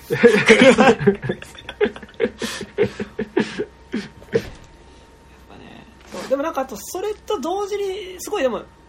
良かったのがやっぱその精神的な面ではクリーズってトリーに対して今高島君言ったみたいにそういう支えになるものをね、まあ、提示できるんだけどさやっぱりそれって本当にただのそういう教えでしかないっていうかさ金銭的なものってないって言った時にやっぱ今作やっぱすごい良かったのがトリーとそのサムの母親の間での和解っていうのが実は同時進行で描かれてはいてそのやっぱりサムの母親からするとさその貧乏な家の子でで不良でそのやっぱりちゃんとしつけがされてないからそのちょっとどんな暴力をうちの子に振るってくるかわからないやつっていうまあ、ものすごい他者として多分最初接していたトリーっていうのと、まあ、その接し接していく中ででしかもやっぱそこでさちょっとあのあなたを助けてあげるみたいな感じでトリに接しようとすると、同情すんじゃねえよみたいな感じでやっぱりこう、まあ、そこはだからそのやっぱトリにもちゃんとプライドがあるっていうことも考えずにねそこを言ってしまうっていうところでのやっぱりこうコミュニケーションの齟齬はありつつでもやっぱりそのサムの母親っていうのが、まあ、そこで結構ずっとトリに向き合い続けてであなたのその空手以外のところであなたを助けてくれる人見つけなさいっていう。であの、うん、ちゃんと周りに SOS って言った方がいいよっていう。あの結構あそこのなんかちゃんと周りに SOS って言いなさいっていうのってめちゃくちゃ今回いいなと思ってて、うん、でまあだからそこで周りの大人に頼りなさいっていうことをであ親戚頼れないのっていうふうに言った時に親戚はもう本当に頼れない。親戚は本当に頼れないって言っててその後にあの病気でもうなんか本当に死にそうになってる母親がいるっていうところで遺産目当てで近づいてくる母親のお姉さんっていうのが出てた時にあ本当に親戚。遺産っていうか給付金だよね。給付金か。そう。あこれ本当にあこれダメだって。あ親族倒れねえよみたいな。本当ひどい人です。なった後に、まあ、だからその、まあ、カウンセリングだからそのあのあなたにカウンセリングを受けてほしいっていうのとあとちゃんとその、まあ、生活保護じゃないけどなんかそれに近いものっていうのをちゃんとその受けるようにしなさいっていうことを言うことによってサムの母親のやっぱと和解することによってトリーにその空手とかそういうんじゃなくてリアルにその家族が生き残る生きていくためのその方法っていうものがちゃんと提示されるっていう。しかもそこの中で、えっと、やっぱ実はさあのなかなか乗り越えられない壁としてさあの貧富の格差から来るあの、うん、相手へのその差別感情みたいなものっていうのが、実はそのやっぱラルーソ一族を中心にはめちゃくちゃあったわけだけど、まあ、あいつらダリキンのくせにみたいな。マジでね、あの、で、やっぱ、そこのね、なんかその、やっぱりこう、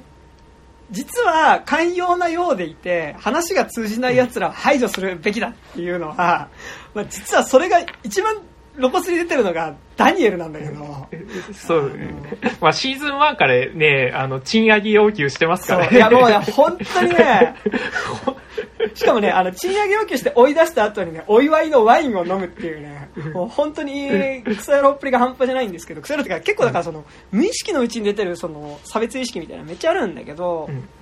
で、その中でその、ラルーソの家族の中のその、まあ、サムの母親であり、まあ、そのダニエルの妻っていうのがそこでトリートの間ではその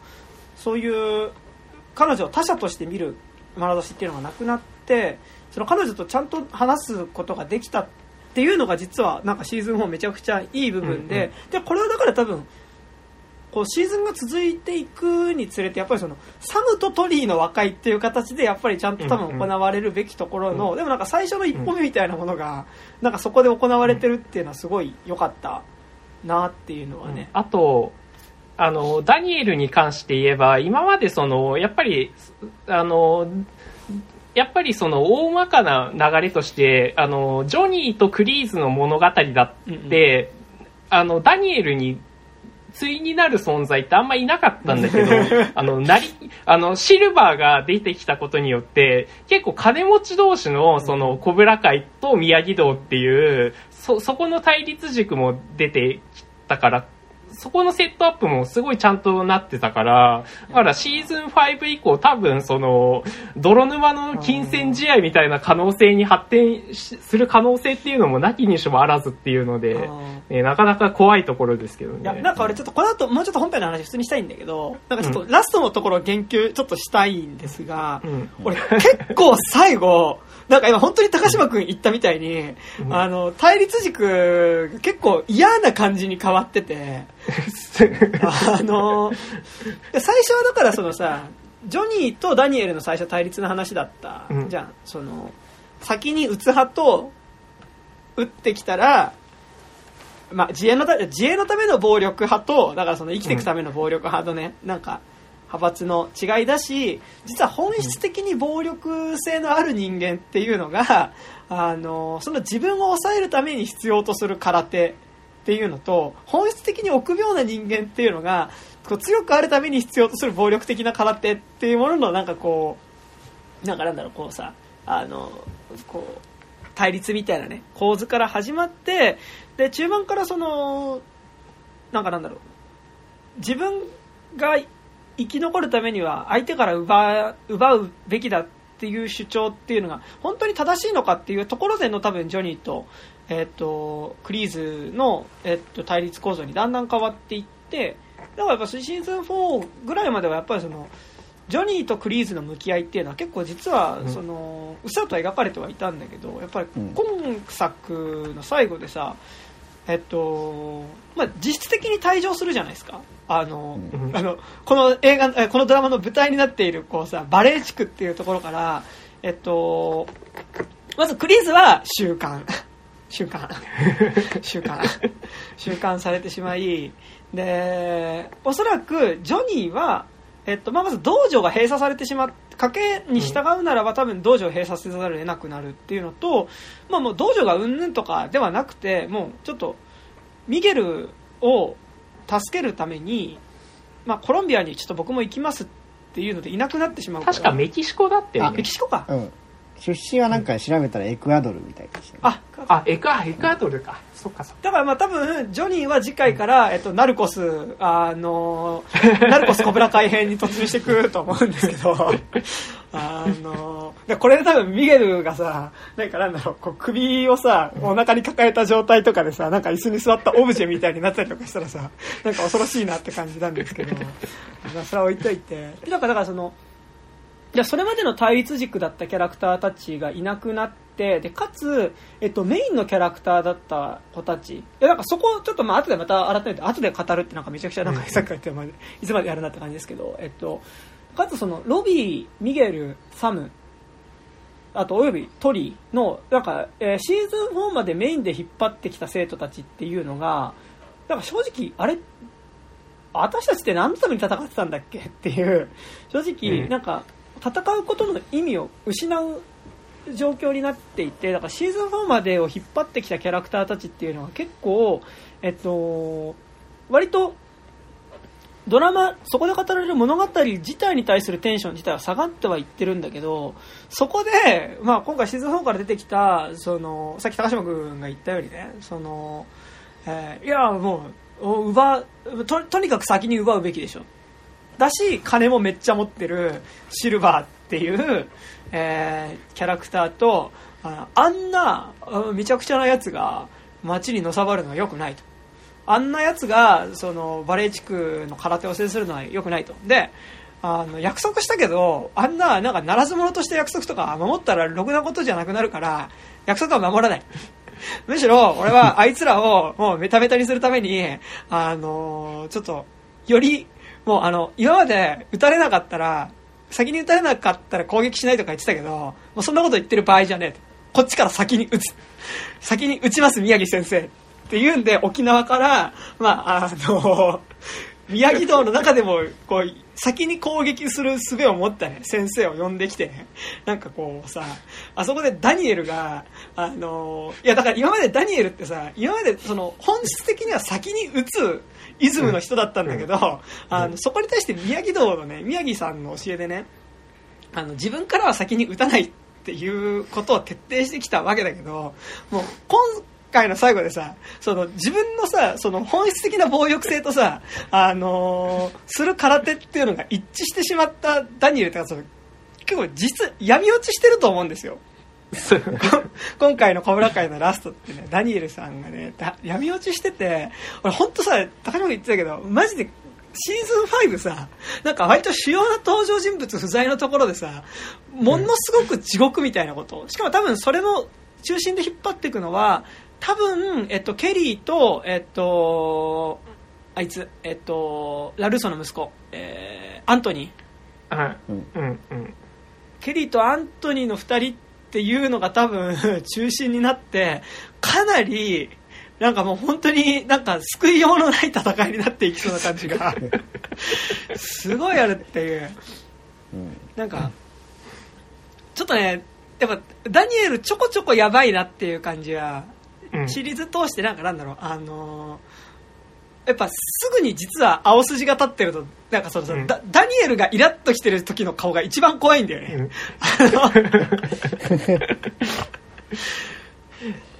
なんかでその感じはちょこちょこね見せてたしなんかその余裕がない時にダニエルに話しかけるとめっちゃキレられるっていうのが 結構やっぱり、まあ、シーズン4とかでもあの、ホークがあのなんかだから最初だからそのシーズン3の段階で、まあ、その宮城道の人たちにすごいひどいことをしちゃってだからその一回そのコブラ、えっとイーグルファングと宮城道で今度また一緒にこう稽古しましょうってなるんだけどやっぱ宮城道の人がなかなかそのホークのことをねあの常にやっぱりそのでもまあ本当やったこと最悪だからなみたいな感じでなかなか許してくれないっていう時にそれやっぱね、ジョニーが、えーダえーダニエルが余裕ない時に、いや、なんかいつまでもやっぱりなかなか僕受け入れてもらえないんですよ、みたいなこと当たり前だろ、お前みたいな。お前何とか分かってるのか、バカみたいなことを 言われてしょぼんとするとか、あとまあ、かわいそう。そ なんといってもやっぱ今作のハイライト、今作のダニエル、ダニエル・バイオレンスのハイライトは、あの、あれですよ、iPad 破壊ですよ。ああ、高島ちさ子かと思いました。あの iPad 膝蹴りで2つに折るっていう、もう本当に、うんもう、あ、もうダメだみたいなね。あの、やっぱちょっと、いや、ダニエルダメだなっていう感じがすごいしましたけど、そうだからやっぱ結構やっぱラスト、ああの夫婦すぐ切れますからね。そうそう。そうね。お母さんの方もね、なんか、あ、何書いてんのよみたいな感じでありましたからね。なんかさ、で、今までは、なんか、とはいえなんかなんだろう、でもそのさ、あの、やっぱり、ダニエルとジョニーが対になっていて、その、まあ、実はどっちもその、いかに自分の中にある、その、力みたいなもので解決してしまおうとする感じとか、虚勢を張ってしまうような感じっていうのも、その、両方の中にあって、じゃそれとどう向き合うかっていうことをね、だから実はその、ジョニーとダニエルって、方法が違うだけで基本的に同じ悩みを抱えているよねっていうのはずっと一貫して描いていたわけなんだけど、えっと、だしなんかその意味でなんかなんだろう、えっと、ジョニーは残す、なんか分かりやすくダメなところが出てるけど、ダニエルは一見ちゃんとしてるようでダメな部分が出てしまうっていうところでもなんかなんだろう、その、ダニエルのダメさも、なんか俺は結構、なんか愛しいものとしても見れてはいたの。あの、まあ、ダメなんだけど、ダメなんだけどね。全然ダメなんだけど、でもなんか、やっぱ結構、小倉会ってさ、その結構、そのダメな男らしさみたいなものとかをさ、ちゃんと向き合いつつ、なんかそれが、本当にこう、なんかなんだろうな、悪いものとしてだけじゃなくて、やっぱりなんかそれが反省っていうかさ、そこと向き合える余地っていうのをずっと観客の方にも残すバランス感で描いてるっていうのはまあすごいいいと思うんだけど、うん。だからその意味で俺こうダニエルのなんかそのあとはいえこいつすぐに実は青筋立つ方だよねみたいなところはなんかめっちゃ思いながら見ていたんだがいやなんかだけどなんかそこも含めてちょっとなんかドラマの中で見るキャラクターとしてダニエルなんかまだそこでおこうダニエルってキャラクターに愛着っていうのは持ってっていたんだが結構今作のやっぱラストでさもう宮城さんの墓の前でさあのいやもうあのこっちからも攻撃するわって言った瞬間にあお前がそれややりだしたらもうダメだわっていう感じがもうねあのうん。そう。なんか、このままのさ、流れでいくとさ、下手したらさ、シルバーとさ、あのーラルーソがさ、あのーシーズン5の最後でさ、なんか、共闘する形になってさ、うん。で、ジョニーと、そのクリーズが最終的、的に、そこが組んで、その二人と対決するっていう話になんかなるんじゃないのかな、みたいなのもね、なんか、違うかもしれないけど、なんかそういう可能性もなきにしもあらずっていう。でもなんかこのさやっぱこうさあのチーム間のさ入れ替えのさこの「小倉会」ってシリーズにおけるさ、うん。陣営のさ、うん。そのトレードのさ凄さ。え、うん。お前こっち来んの？っていうのの凄さで言うとさ全然ありそうだよ。シーズン5のラストでそれありそうだよね、全然ね。それはね確かにありますな。いや、うんでもっていうぐらい結構ね俺ラストのダニエルのあの感じは本当に不穏さしか感じなかった。マジで。うん。まあでもそれがアメリカ今のアメリカっていうことなんですよね。うんうんうん。結果的にこう最終的に残ってるのがあのまあうん寛容なのか不寛容なのかよくわからないリベラルとあのお金パワーのネオリベうんしか、あがこう世界を支配してるみたいな、そういうであの貧困層とかに追いやられちゃうみたいな、まあ、そういう雰囲気を反映してるのかなっていうのは思います。よ、うんうん。でもこれで正直トリーがまだ小倉会陣営に残ったとしてなんかその多分うん。今小倉会に残ってる人の中で小倉会引っ張っていける人って多分トリーだからうん。なんかこれででも経済的なやっぱその問題を一番抱えてるトリーっていうのがそこで小倉会の中で使われていくってなると本当になんか地獄みたいなまあでもかなり今に近いというかさ、新自由主義的なものっていうのをこう貧乏な貧しい人ほどそれやっぱインストールされてそれのやっぱこうさ、あの実践する人としてやっぱそれが使われていくっていうのっていうのはさまあありそうだしやだしここにもしロビーもそこに加わったりしたら結構しんどいなっていう感じはね。うんうん。なんかロビー今後どうなるか分かんないんだよね。なんかね。ううんんうんあのまあだからでも同時にやっぱでもロビーに関してはやっぱずっとその父親への恨みっ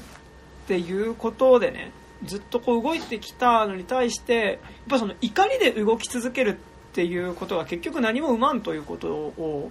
えっと、ある意味自分の合わ自分がクリーズとかにされていたことの合わせ鏡として見たケリーっていうのが、まあ、もう本当に最初は優しい少年だったのに彼に強さっていうのを教えた結果、まあ、ものすごいこうあの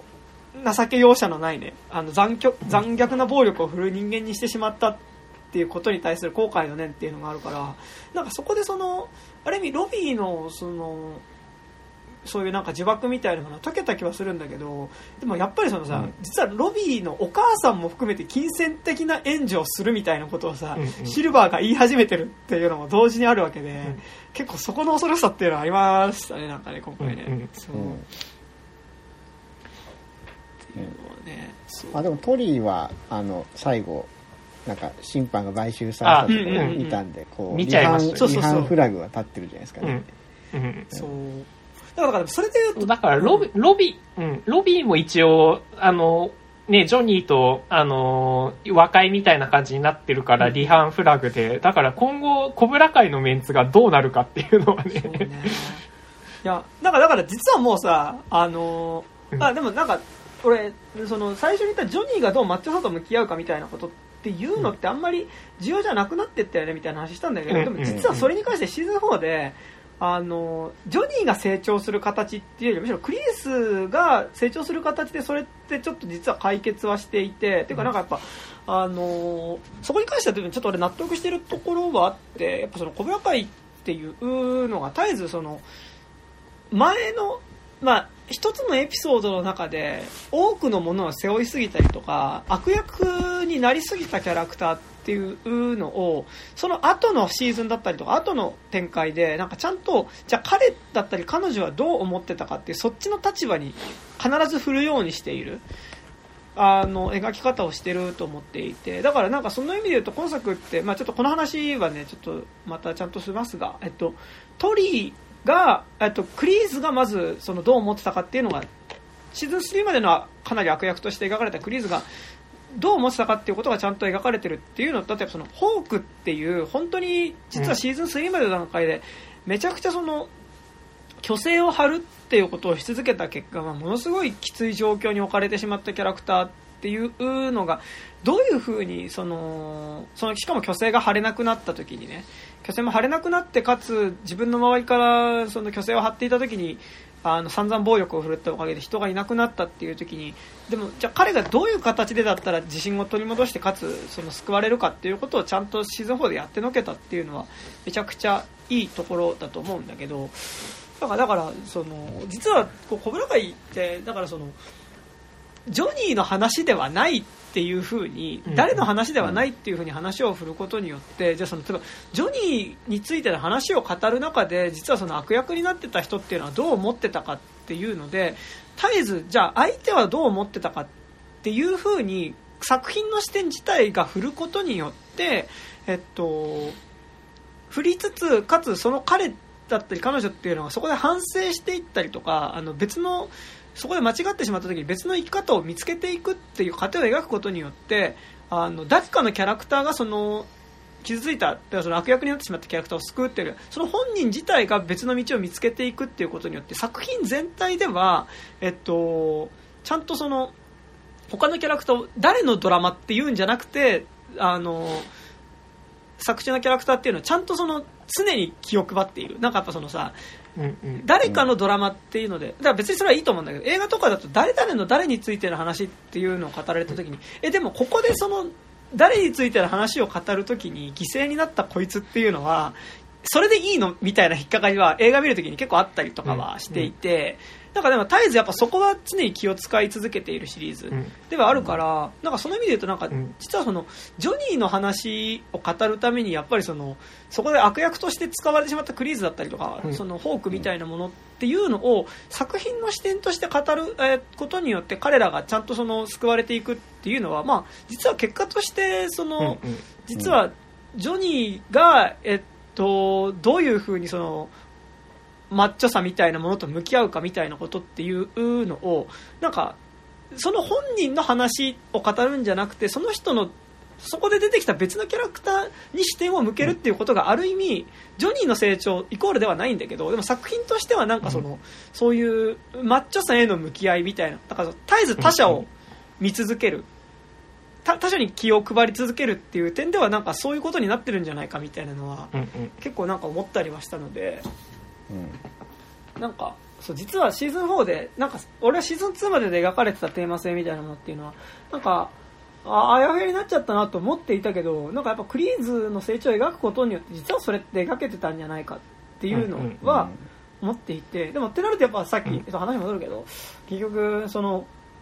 実は最初に提示されていたところでのなんかやっぱそのまあ、空手だったりとか、小倉会だったりとか、宮城道的なものに対するモチベーションを持ってるキャラクターが、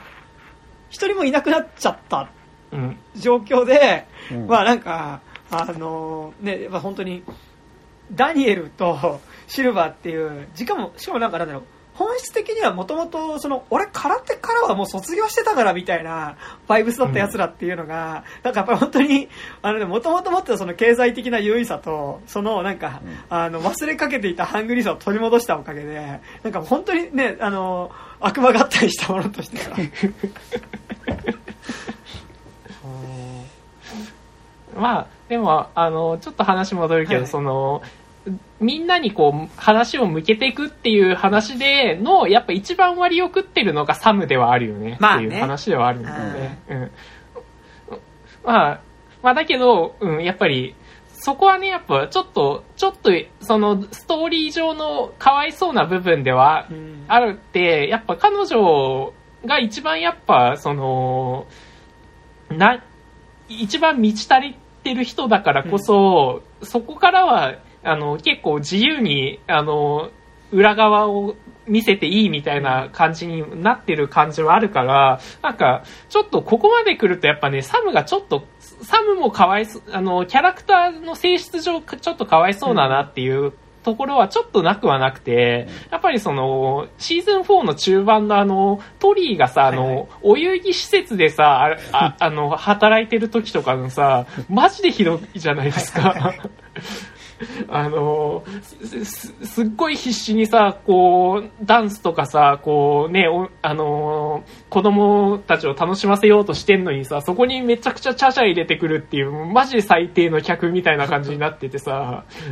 あそことかもやっぱり、あそこはこうなってくると、やっぱもうちょっと、その、なんていうか、今後、もうちょっとその、サムにも、ちょっとその、名誉回復の機会っていうのをね、なんかちょっと与えても欲しいよなっていう感じはね、しますけど。なんかだからやっぱそれはすごいでもサムとトリーがやつサムがいかにトリーと和解できるかだよね。なんかトリーの側かっていうよりは、もうトリーは多分もうなんかサムとあんまりことは起こしたくないんだよね。なんかいかにだからどっちかというとサムがそのトリーのことを許せるかっていう,、うーね、なんかでも高島君言うみたいにやっぱ作劇の都合上今サムに乗っけられているものが結構重くはなっていてなんか、俺なんか途中でさ誰も私の話聞いてくれないじゃないって言ってさサムがぶち切れるところが あるんだけどなんかでもそれはなんかすごいあそうだよねっていうのはなんか結構わかるところではあって、うん。そう。あでもね、そう。うん。まあでもねまあ別にサムは許さなくていいと思うんですけどあのトリのことを知らないとダメだよね。まあそうだよね。そうです。んん。そうです。うんうんうん。でもそうないんかそのう方向に行ってくれるといいなっていう。そう。やっぱやっぱ結構ダニエル的なさその他者に対するいやそのやっぱ自分が正しいと思ってるうん。から、あのやっぱダニエルの一番のやばいところはその常に自分が正しいと思っている、まあ、それはシーズン4でも、あのいやこのままじゃなんかイーグルファングと宮城道で一緒にやるって言ったけどこのままじゃ勝てないからあの宮城道に統一しようえ？あれ？ってあそっちみたいな。あの宮城道に統一しようみたいな。しかもさで話進むにつれてやっぱ今今作ってその実は宮城道が正しいとかその小倉会が正しいとかじゃなくて教わってるその生徒たちからするとそのどっちもそのさ相手の攻撃を受けるうまく受け流す宮城道の教えっていうのもこっちからせ率先的に攻めるっていう小倉会の教えもあ小倉会とかイーグルファングの教えもその、うん。時と場合によって必要であると。ででそれって結局両方の先生から教わってで何が自分の中で正しいかとか何が必要かっていうことは自分たちの中でそのそこの答えっていうのは自分たちの中で作っていくものだからっていうね。あのところにどいみんな落ち着いていく。それは、ミゲルもそうなるしあの、サムもそうなるしなんならロビーも若干そうなるっていう、うんうん。だからその子供たちはなんかだから実はその親の世代のいさかいとか対立とかってあんま関係なくてその自分たちがどうすればよりよく生きられるかっていうことを考えていくっていうところでめちゃなんかそこに話へき舵を切ったと思うし、えっと、その生徒たちの姿を通してねその、えーだから自分の宮城道の教えを教えた娘がコブラ会の技を使ってしまっているとか俺の愛弟子が宮城道の防御をしてしまっているっていうことに対するぐぬぬみたいなうんなずっとやっぱシーズン4ずっとあるわけだけどでもあでもそれはなんかその自分が教えた教えを自分の生徒が体現してほしいっていうのは結局俺らのエコでしかないよねっていうことっていうの実はその生徒たちから先生が教わるっていうのはねシーズン4で結構あったと思うんだけどやっぱりねでそれを経た上でやっぱりあれですよ。やっぱ最終的にさ ダニエルがさやっぱそのより宮城道を先鋭化してきますみたいなさ最終的な流れになるところでもねやっぱりそのやっぱ根本的にやっぱそのジョニーはそのあでもやっぱ俺って間違ってるかもなっていうことにちょっとずつ気づいてるキャラクターであるんだけどやっぱりダニエルはいかんせんやっぱそのそれでこうなんだろう経済的にも成功してる部分があるから、うん。そのダニエルさんの教えに従ったあえっと宮城さんの教えにね従った結果ある成功してるっていうのがあるからなんか本当に自分が正しいっていうことに対しては結構堅くなででだからそれゆえにさその正しくない存在とかさ間違った存在とかさその卑怯な手を使ってしまう存在って見た瞬間にさ排除していい存在になるじゃうん。んダニエルの中で、それ今回実はその自分の息子に対してもそれが向けられてるっていうところがめちゃくちゃしんどいなって感じだったんだけどいやこれアントニーなんなら小倉会入んじゃねえみたいな勢いは結構ある気がするんですけど、なんかって言った時にえっと実はそのイズムってサムに引き継がれてるんですよね。結構実はね、ちゃんと引き継がれてしまっているっていうだからそのサムがトリにを受け入れることができないっていうところには結構その要素っていうのは割とあるんうんうん。ですよね、っていうのは結構ねなんかそうう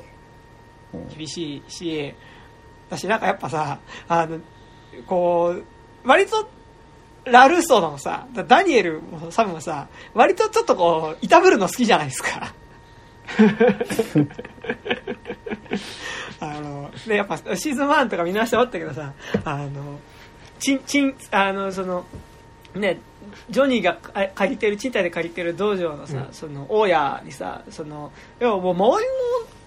りの、あの、建物、お前のところで2倍ぐらい家賃取ってるけどね、お前のとこ安いんじゃね？みたいなことをふっかけて、その、賃貸が2倍になって結構苦しんでいる、その、ジョニーの前に現れて、あ、なんかお前生活大変そうだな、みたいな。お前の分のビール払ってやるよ、みたいな こととか、なんかまあ割って、それで帰った後に、クワーみたいな、仕返ししてやったぜつってなんか、取っといたワイン開けて、喜べみたいな感じとかって、結構なんか、まあ割とダニエルある。で、うんサムも割とあそこの本当にこう、お遊戯会みたいなところでさ、人魚の格好をしてさ、あの、アルバイトしてるさ、トリーに対してさ、なんかあの、ね、もう散々言うじゃん。あの、ひどいことを。やっぱあれ、ひどいっすよね。ほんとひどいです。あれはマジでね、ちょっとやっぱね、ダニエルイズムがね、やっぱナチュラルにある感じがするんですよね。やっぱ、煽り、煽りプレイが好きですよね、本当に。そうそう、本当にある。本当にある。そう。ううんだから、ダニエルだけ、ダニエルだけ？あのー、メンターがいないんですよね。ああ、なるほど。うんジョニーに宮城さんがはミミゲルうんいるし、うんうんうんまあ、クルあーズもいなかったけど、あのー過去の自分をあれしたし、うんうんうんまあ、シルバーはまあ、あのクリーズがいるしっていう感じで、うん。あのダニエルはこう、自分、自分の想像上の宮城さんに従ってそれは違うぞって言ってくれる人いないから、もう、あの、自分、自分の想像上の宮城さんで言うことに従ってしまうんですよね。そう。だから修正できないんじゃないかな。た、確かに確かに。まあ、で、なんか、それと結構やっぱその、実は、その、みんな父親がいない人たちの話なんですよね。うんうん小倉会って。で、なんかその、こう、空手を教わるっていうことが、やっぱ空手ってっていうよりは、その、なんかなんだろう、正しくマッチョさを、の扱い方を教えてくれる存在、AK 父親を探してる人たちの話だなとも思ってて、やっぱ、ダニエルもジョニーも、えっと、本当の意味での父親はいないし、そのやっぱ父親が自分にはいないっていう感覚はずっと引きずっていて、で、ミゲルも、えーロビーも、えーあとトリーもか、その、うん。父親がいない。で、いるけど、父親といい関係が作れていなかったりして、その絶えずその、自分にとっての父親性みたいなものをずっと探してる人たちの話でありつつ、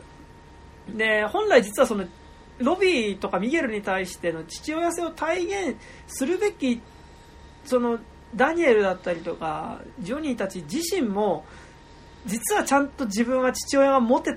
父親みたいなものがちゃんと持ってたことっていうのがあったかどうかっていうのがちょっと揺らぐ瞬間がある。揺らぐ瞬間がありつつでもその上で自分が父親をしなきゃいけないっていうことに対する恐怖感っていうのはなんかやっぱずっとある話。なんかその俺が父親としてこういう風に接したら間違ってしまうんじゃないか。その間違った方向に彼をこう導いてしまうんじゃないかっていうことっていうのがやっぱ絶えずずっとある話ではあってなんかなんかそのマッチョさの話でありつつやっぱりそのすごい父親の話ではあるんですよね、うん。なんかそれはすごい見てて思っててなんかその点で言えばそのジョニーはやっぱそのロビーとの関係がうまく作れなかったっていうことがすごい自分の後悔の念としてあるからその自分が教えてることがどうかで間違ってるんじゃないかっていうためらいっていうのは結構あるんだけどやっぱダニエルはそれがないっていう。っていうのはねそう。うん。結構そこはねありますよねなんかね。うん。そう。っていうね感じではありますかね。うんうん。うん。はい。この中に何かあるかなヒラリー・スワンクは出るんですかね。ああ、4の。実はなんか今までねあのシーズン新しくやるごとにその加工シリーズあの、でうん。ベストキットから誰かしら連れてくるっていうのはね、うん。やっぱやってますからね。うん。だからでもそれこそアリとかさ久美子みたいに、うん。こう本当に1話2話のゲストキャラ的に出てくるのか本当にシルバーとかあと多分でも次のさ、おそらくあのーシーズン5ではあのあっちの沖縄のなんだっけ？うん。あっちのあの人ね。なんか裏裏裏宮城道みたいな人。がねがっつり出てくるんだろうからさ。ではあるけど。超超然超然うん。朝鮮そう朝鮮あ、うん。朝鮮っていうのもさなんかやっぱやっぱもう。本当にそこは一貫してあるんですね。なんかあの日本描写の危うさっていうのは本当にさ そこに関しては今回もずっとありましたねなんかね、うんうんうん。なんかあそこに関しての批評性っていうのはねえんだっていうのはマジで思うな、本当にな、うん。ううん。ん。マジで。まあ本当ね、沖縄描写とかひどかったですからね。沖縄描シーズン3の。沖縄描写ひどい。沖縄描写ひどいし、うん。もうまあアメリカ人のてめえが何沖縄にショッピングモールできちゃって悲しいみたいなこと言ってんだこの野郎みたいなトトヨタ本社都庁とかね。年を都庁。あ違うそれあのユリコいるとこそれあユリコいるとこその、ま、魔改造された都庁ですよね。あの ヘリパッドがつけられた。しかもなんかさそのトヨタ本社の下のさカフェみたいなところがさこうなんかカフェなんだけどみんなおちょこでなんかうん。日本酒的なものを昼間から飲んでいる でもなんかカフェっぽい場所っていう何なんだろうここはみたいなものだったりですな。で多分あとえちょっと川さん聞きたいですけど多分あの厳密に空手でもないですよね。この彼らの戦い方って、まあか空手ですよ、ですよね。えーまああんあんなねあんな試合をしてる空手流派はないですからね、しかもなんかシーズン1見直して思ったんですけどシーズン1で出てきたんでなんか青い道着の空手の道場出てくるんですけどはいはい。そことかなんかカポエラとかなんかそんな感じなんですよねなんかね。テテコンドーとかそんな感じなんですよね動きがね。なんか。まあそれに近いあの空手の進化系で態度っていういうのがはいはいありますけあどね、うん。ーあの呪術廻戦の主人公が使ってるやつ。あーはいはいはいはい。へえ。なんか結構ねなんかやっぱそこの危うさはね。あでもなんかそこで言うとでも今回やっぱちょっとやっぱあとね小村君やっぱあ人種バランスへの配慮はめちゃくちゃいいなっていうのは。うん。うん。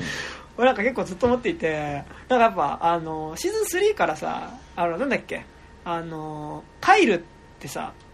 あの、うん。シーズン1でいじめっ子だったやつがさ小倉会に戻ってきてさ結構かなり嫌なやつになってるじゃないですか、はいはいあそのあ、僕、多分か、あの、白龍に似てる人っすよね。あそうそうそうそう似てる似てる似てる。カイル一番好きっすわ、僕。カイルそう。でカイルがでも結局敵陣営で置いたからなんか結構やっぱ、うん。でカイルしかもずっと最初から嫌なやつだったし結構その、アジア系がなんか結構悪役で割と立ちすぎてるところで、やっぱ今回そのイーグルファングに新しく入ってくる、あのスピーチ部のさ、あ、女、おうん。アジア系の女の子っていうのがうん。なんかだから結構なんかそこはちょっと気遣ってんだろうなっていうのは、うんうん。そう。なんとなく。ねいや、カイカイル本当いいっすよね。だってさ、あんだけさ、あすっげえさ、みんなからボコボコにされたりしてんのにさ、あいつ自信折れないのすごいよね、本当に。あいつの自己肯定感本当すごいと思う。あとあのあの多分ずっと調子乗ってるんだよねあのそう。あちょっと今日さ終わったらブラッドスポーツ見に行こうぜとかさそうあのなんかあのあの俺ねカイルで言うとあのプロムの前の時めっちゃ良かった。あのはいはいプロムはい、はい。の時に「お前今日はプロムだからみんな何時に集合な」みたいな「お前遅刻するんだよ」みたいな「俺はちょっとその前にちょっとやることが彼女とやることがあるからさ」みたいな「お前本当彼女はいんの?」みたいなことその後言われるんだけど。常にね生きってるっていう。しかもね思ったけど、うん。あのーまあしょうがないところもあるんだけどやっぱそのさサムの男性遍歴の凄さっていう問題が結構あると思うんですけど、うん。うん。あのそれで言うとさカイルが一人目だったことって多分みんな覚えてないよねっていう。あ、そうだね。そういえばそうだそれいやなんかあのなんだっけな。あのお母さんとの会話の中でなんかそのやっぱそのでも、うん。小倉会ってだから実質まだシーズン4まであるけどまだ1年ぐらいしか作中の中では経ってないんだよね、そうんだからそのだって、今回のオールバレーが、そのシーズン1のね。1年後だもんね、だって。だから1年しか経ってないけどその1年の間そのサムのお母さんがそのやっぱさすがに自分の娘がさ1年の間に3人も恋人が変わって変だと思わないわけないでしょみたいなこと言うんだけど3人みたいな。最初ミゲルでしょで途中でロビンだったでしょえ最初？ん？3人？あえあカエルいたみたいな。あのあいたカエルいたみたいな。そう。あのそもうなんかねそもそうカイルが一人目だったことっていうのをすごい忘れていたっていうのはねやっぱカカイル君あれですからね。あの家に呼ばれてあのダニエルがあのさばいたあのマグロの赤身を拒否するっていうありましたかシーズン1の時に あ僕あ、ありましたあね。生魚無理なんですよねみたいな 気持ち悪いんで生魚っていうでめっちゃ気まずくなるっていうカイル君あったので カイル君ねやっぱねメンタル強いんですよ本当に、そうそう。カエル君、ほんとメンタル強い。やっぱね、なんか、カエル君がいることで、なんか、あの、結構嫌なものにならないようになってる気もするんだよね。なんかもうちょっとさ、なんか、陰湿になったりしそうな感じもするんだけど、やっぱ、なんか、い清涼剤としてやっぱり、カエル君いるとすごい、なんか、あ、あの、いつもの悪い奴がいるみたいな感じですごい落ち着くっていう感じがね、あります。だからどうしてもやっぱ小倉会ってシリーズ自体がさやっぱ嫌なやつに振る舞ってってるやつにもでもそうなる事情があってっていうバランス感で描かれるからさそのどうしてもそのあこいつ嫌なやつだなってなかなか思えないしだからだから逆にその意味で結構サムって難しいバランスになるというかさ、結構実はやってること嫌なやつなんだけどでも観客にとってはやっぱそのサムがそうなる事情っていうのもなんとなく考えられるからなんかやっぱサムが、まあ、高島君言ったみたいに結構こう置かれてる状態自体がよりしんどくなんかその物語の養成上悪役になってしまってることに対するしんどさっていうのが出てくる気がするんだけどもうカエルに関してはなんかやっぱあの実はカエルここ悩んでてとかがなさそうっていう そう。そこはねそう。よかったですね。よかったですね。やっぱカエル君、カエルとあとカエルの横にいるデブ。うん。あのカエル横にいるデブのコンビはなんかやっぱ常に調子乗っててなんかいい,、いいですね。なんかね。あのは配慮する必要がなんかいやこいつは傷つかないだろみたいな。う だからミゲルに負けたと自信はなくすんだけど、うんあの調子には乗るんだよねあのそうそうそうそう。しかもさ、試合も結構負けてんのにさ、何回も立ち上がるからさ、で、何回も調子乗ってさ、なんか強がるからさ、すごいなと思って。そうですね。でもなんかそれでも今回新しく出てきたあのベンロンブの子もね、メンタルめちゃくちゃ強くてよよかったですね。あうんなんかねてか、あの子だって多分さ、伸びしろ的には多分今一番あるんじゃないっていうさ。で、そのさ、あの、女子の部の決し準決勝まで行ってさ、負けた後にさ、6週間で来た私が負ける、負けるわけないじゃないみたいなさ、たった6週間でここまで来たのに、あ、そこお前6週間かみたいなさ、あの、伸びしろ半端ないなっていうね。あの子すごい良かったですけど、そう。あれですね。あとまあ、今回で言うと、まあ本当にやっぱディミトリとね、まあ、ほうん本当にホーク良かったねにつきますよ。僕は。もうあと。バイナリ兄弟。バイ本当にもうバイナリ兄弟ね、泣い泣いたよ。泣きました、バイナリ兄弟は。うんなんかね、だから、やっぱこうさ、まあ、まあ、ある意味、こうなんかなんだろう、呪いの甲冑をつけちゃった人っていうかさ、うんあの、ホークはさ、やっぱその、最初だからすごい、もうシーズン1の段階で多分一番こう、いじめられてたし、コンプレックスも抱えてたし、こうかわいそうなキャラクターだったのが、その、そのコンプレックスと向き合うためにね、その、そのコンプレックス唇についてる傷より目立つモヒカン、および、えっと、モヒカンの鷹が書かれた入れ墨っていうのを背中に彫ったことによってさ、むしろその、モヒカンの方に 性質が引っ張られてしまうというか、あの、こう、モヒカン、なんかさ、そう今呪いの鎧って言ったらさ、やっぱこうさ、なんかものすごいいやノルウェーとかベノムっていうかさそのスパイダーマン、うん。アメージング・スパイダーマンにおけるベノムっていうかさなんかその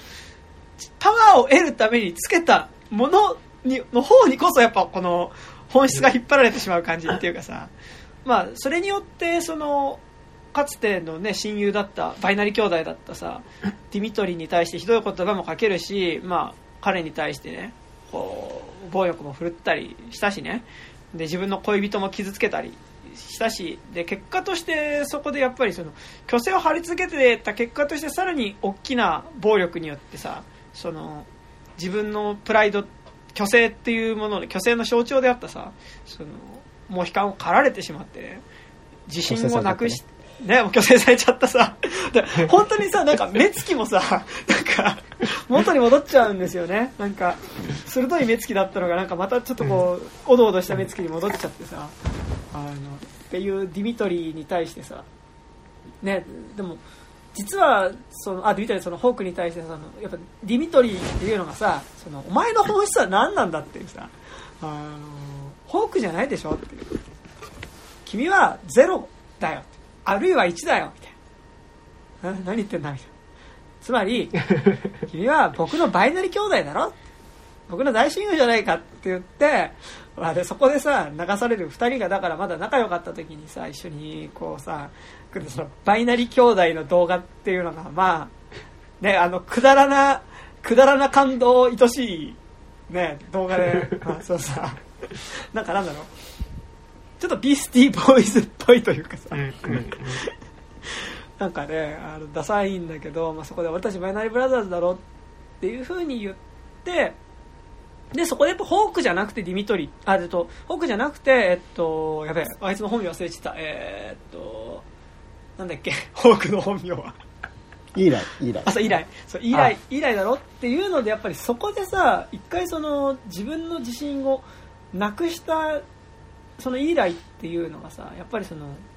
勝てないいやもう戦えないよっていう風になってるしもう空手イコールそのある意味虚勢を張るっていうことだった彼っていうのがやっぱりその虚勢の象徴であるさその悲観を狩られた時にねなんかどうしようってなってる時にやっぱりその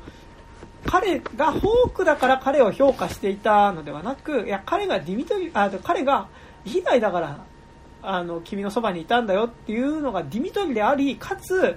やっぱりあなたが別にフォークだから好きだったわけじゃないよって言ってくれるムーンっていうね、やっぱあそこのあの二人っていうのは最後までちゃんとフォークのことをあフォークってイーライのことを見ててくれたっていうのがさあのイーライ本人をちゃんと見ててくれたっていうね。でむしろ多分ムーンにしてもディミトリーにしてもさフォークになってからのイーライは割と違和感があったっていうさ。うん。ところではねあってもそれは違和感あると思うけどああの髪型はね違和感あると思うんだけどま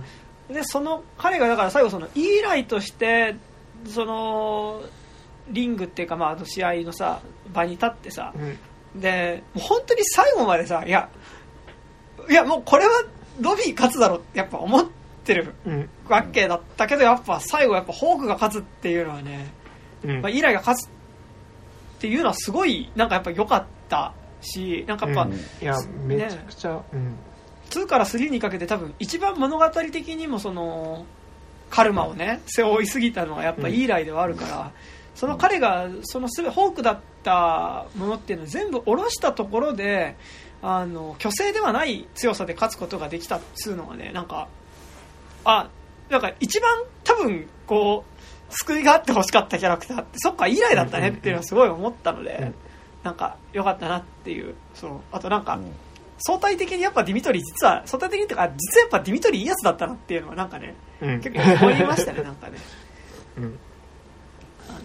話し方がま、ねうん。はいはいはい。ホークに関しては、ねだって、あのー元祖コブ、あのージョニーの作ったコブラ会も経験してるし、あのーあの、あのーあい、えっ、と、あいつの、もう、ククリーズの方も経験してるし、宮城道も経験してるから、もう、彼がね、実質最強ですよね、もう。全ての教えをねだから吸収しているのがホークであるでだからそ実はだからだからそのさ、ホークがあのいや実はいろいろ経験してきてたじゃんっていうことがやっぱり関俺はねなんかやっぱそこ忘れてたなっていうかやっぱりロビーとミゲルとか、とロビーミゲルトリーサムのやっぱおさがお騒がせ2カップル周りが なんか話の中心に思いすぎてていやそうだよねっていう。いやだからい以来がそこでめちゃくちゃ大変だったよねっていうのっていうのがなんかやっぱすごいね、うん。重要な部分でしたねなんかね、そう。まあでもちょっと完結しちゃった感があるんで。そうですね。確かにもう、成長しきっちゃいましたもんね。以来もうだって戦い理由ないよねもうね。ないない空手なくても別に何でもできるでしょうん。彼はでもこれもうなんかやっぱもうあともうまたバイナリーブラザーズに戻ってさ戻っていいんじゃないっていう気はねなんか、うん。うん、感じありますよね。卒業してもね、全う然、ん。文句、全然文句ないっすよね。そう。なんかだだからなんかだからその意味でやっぱりそのケニーとアントニーの対立っていうのはやっぱりだからそのためにいやなんかやっぱ今一番モチベーションあるのがケニーとアントニーだと思うので、うん。うん。そうまあ、そこなんだろうなっていううんうん。ね、感じはしますだってだってカイルが引っ張っていくってことは多分ないじゃんうん、ないっすね。ので そうそこはねと思いましたけどだからでも本当にホーク良かったあでもなですねはいはいはいうん、あ、めちゃくちゃ良かった。うん。あと、なんか、それで言うと、その、シーズン4でさ、あの、シーズン3に出てこなかったさ、あの、アイシャがさ、あはいはいはい。ちょっとあ出てくるシーンとかもや、あめちゃくちゃ良くて、やっぱり、その、空手以外のところで、あの、先生の教えがめちゃくちゃ効いてるんですよっていうのが、なんか、あ、あ、なんかちゃんと、あそこの、その、あの、あの、か、コブラ界の世界の中でも、ちゃんと他に、ちゃんとその、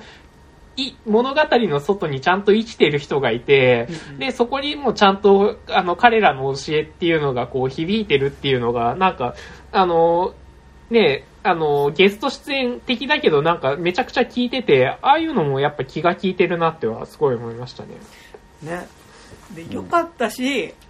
でそのだから私は結局そこで恐れずにちゃんといじめその転校した先でねなんかやっぱりそのあいかにもこれ私のことをいじめてきそうだなっていう女の子がいた時にその女の子にちゃんと最初自分から挨拶してまあ礼儀としてだけど彼女が履いてる靴を褒めたんだでそっからだ恐れないでちゃんと彼女と話したことで今では彼女と親友になれたのよっていう恐れないでちゃんと話すことができたのよっていうエピソードを聞いたサムっていうのがさ次に何をするかというとトリーに対して「おめえ殺す」みたいなことを言うっていうあダメだこいつにそうじゃないからって。ダメだみたいな。な、なんも、なんもこいつには生かされてないっていう。そう。いや、なんか、だから、今回さ、実はその、あの、サムの中にコブラ界の教えが継承されてくっていうのがさ、いや、なんか、わかるんだけど、うん。いいのかみたいなところも結構あって、あの、むしろ今、お前が本当に学ぶべきは宮城道だぞっていうのは、すごい思ったなんかだって本質、コブラ界の人だもんね、サムは。そうなんですよお父様防御防御言うけど時には攻撃が必要な時もあるじゃない！っていういやだからやめろそれをっていう。そのその攻撃性を抑え込む術を学ぶんだよ。なんかだから実はなんかそのなんだろうミゲルの中ではそれってうまくなんか両方の教えっていうのが作用してた気するけど、ん。なんかことサムに関してはマジであの そうあのダメだよねっていうのはね結構そこはちょっと引っかかった部分としてありましたけどね。やっぱラルーソのあのひ人の話を聞かない性質がちょっと。えだからだから実はそれ親子揃ってさ本質的にコブラ会のやつがさ、あのやっぱコブラ会も必要だってなっちゃったから今回最後に。なんか 結構ねそれはね赤いのっていうのはすごい思った、うん。あかんっすね。あったあったそうっていうのはね思ったのとあとまあなんかずっと引っかかってる部分だけど、うん。あのあロビーってなんかミゲルに対して申し訳ないっていう気持ちってみじんもないんだなっていうのは すごい俺シーズン2終わってからめっちゃ思っててなんかやっぱこうさ、あ確かに。ジョニーを中心にしての三角関係ってあるじゃないですか、そのうん。ジョニーは実はだからそのロビの父親としてやり直したいけどロビーに対してどう接したらいいか分かんないから疑似的な息子であるミゲルに対して愛情を注いでしまうと。ででジョニーがでもミゲルに愛情を注ぐことによってやっぱり父さんは自分のことを見てくれないっていうのでジョニーはミゲルに嫉妬するしっていう関係ってあると思うんですけど。だからロビーって基本的にやっぱりそこでの行動原理で動いてるからなんかミゲルに対してもさなんか「あはい」みたいな感じで行くんだけどさえでもお前シーズン2の最後でさミゲルのこと階段の上から蹴り飛ばしてさ結構半身不随ギリギリまで追い込んだことに関してはなんかあなんかそこないんだみたいなのは 結構ずっと思ってる俺は。いや、これだもうあの、それは収監されて罪を償ったんで、OK ってこといやなんかえそういうことなのみたいなさ。いや俺も刑務所に入ったからチャーだろみたいなしかもさなんならさそのジョニー、えっと、ミゲルが入院して体配信で動けない間にまあえっとミロビーは刑務所に入ってたわけだけどさみんなミゲルのことばっか心配して俺の方来てくれなかったみたいなことに関してさ 結構怒ってるっていうさあお前 あの一言分かってるっていうのはすごいあのずっと俺はロビーに関しては思ってるところですね。いや、でも約束したのに行かなかったジョニーはひどいですよ。本当ですよねそれは本当にそうですけどね。あの、ロビー約束保護にされがちですよね。そうそうそうそう。かわかわいそうなんだよな。ロロビーねずっと割りだロビーはね本質的には悪いやつではないんうん。だよねそうなんですけどそうまあなんかねまあでもなんか、ロビーが、あの、そこで結構罪悪感持ちすぎると、うんドラマとして結構見れない気はするんですよね。うん。背負いすぎてしまって。そううん背負い、そうそうそうなっちゃうから、もう空手、それこそもう本当空手どころではなくなっちゃうから、まあそこはまあ仕方ないのかなっていうところはね、うん。ありますけど。まあね。そう。いうのはねまあだから結構あとまあだからその実はさっきのその最初に言ったその貧富の格差みたいなところで言うとさやっぱトリーとロビーっていうのがまあ基本的にやっぱ実は持たざるカップルであるうん。その経済的にもあと両方経済的になっても家庭環境的にもやっぱり持たざる2人であるっていうのがさまあだから悪役ではあるんだけどでもやっぱり悪役ではあるしやっぱそこでそれがシルバーから出たお金だっていうところが結構危ないところではあるけどやっぱプロムのところであの2人がそこを楽しむことができてたしかもなんか最初仕返しその元カノ元彼に対する仕返しっていうモチベーションで言ってるけどやっぱ最終的にプロムのシーンであのいやもうなんか仕返しとかどうでもいいじゃんみたいななんかもうなんか今2人で踊ってるの楽しいよねみたいな感じにななったのがなんかすごい良かったなと思うしなんかやっぱよりそれはトリーの視点から見た時になんか多分。そんなに描かれてはいないけどやっぱりそのバイト先ですごい大変なこととか多分、んみんなが遊びに行ってる時にトリーだけ「あ今日はブラッドスポーツ見に行こうぜ」ってカイルが言ってる時に「ああ仕事の時間次第だね」みたいな感じで結構なんか多分いわゆる他の子たちが送っている学園青春みたいなことを多分実は遅れていないトリーっていうのに対してやっぱりこうさあのあそこでやっぱプロムをあそこで満喫できてたっていうのがねすごい良かったなっていうのは、なんかそうあそこがすごい良かった。き9話8話かな、あのお楽しみはこれ、お楽しみの時間かっていううん。8話のタイトルだったの、あのしエピソードはすごい良かったですねなんかね。そう。だしなんかやっぱサムかわいそうってのは分かるけどもうなんかあの時になんかその、うん。こう自分たちのこうダンスに集中できないサムを見て「じゃあ見ろこの野郎!」って気持ちにもかなりましたそう、そうね。まあだってサムに関しては、あの、コブラ界サムって検索すると嫌いって次に出てきますからね。だからだからまあ、そこも本当サムかわいそうではあるんだけどさ、そのちょっともうちょっとメタ的に見た時にね、はい、そうメタ的に見るとね、うん。まあやっぱでも、やっぱサムはちょっとねっていう感じはありますよね。いや、でも役者さんすげえ DM とか来ると思いますよ。ああ確かに。死ねよ、お前、みたいな。DM 絶対来てるよ。かわいそうに。やそうですね。それはねすごい思いますけどそううん。なんかだからねまあでも多分それは次のシーズン以降とかでやっぱサムにかかってるそういう重さみたいなものもちょっとずつ解放されてはいくんだろうなっていうのはね、うん。うん思うけどそうでもまあでもまあでもあとメインはマジで割とあとやっぱ小倉会って結構なんだろう。いじめみたいなことに対する向き合いっていうのは結構ちゃんとしているシリーズな気はしていて、シーズン1に関してはやっぱそのアイシャっていう女の子うん。をがやっぱりそのいじめの標的になってるっていうそこで行われる学校の中でのやっぱその SNS を使ったいじめみたいなことにちゃんとどう向き合うかっていうのを描いていたしやっぱ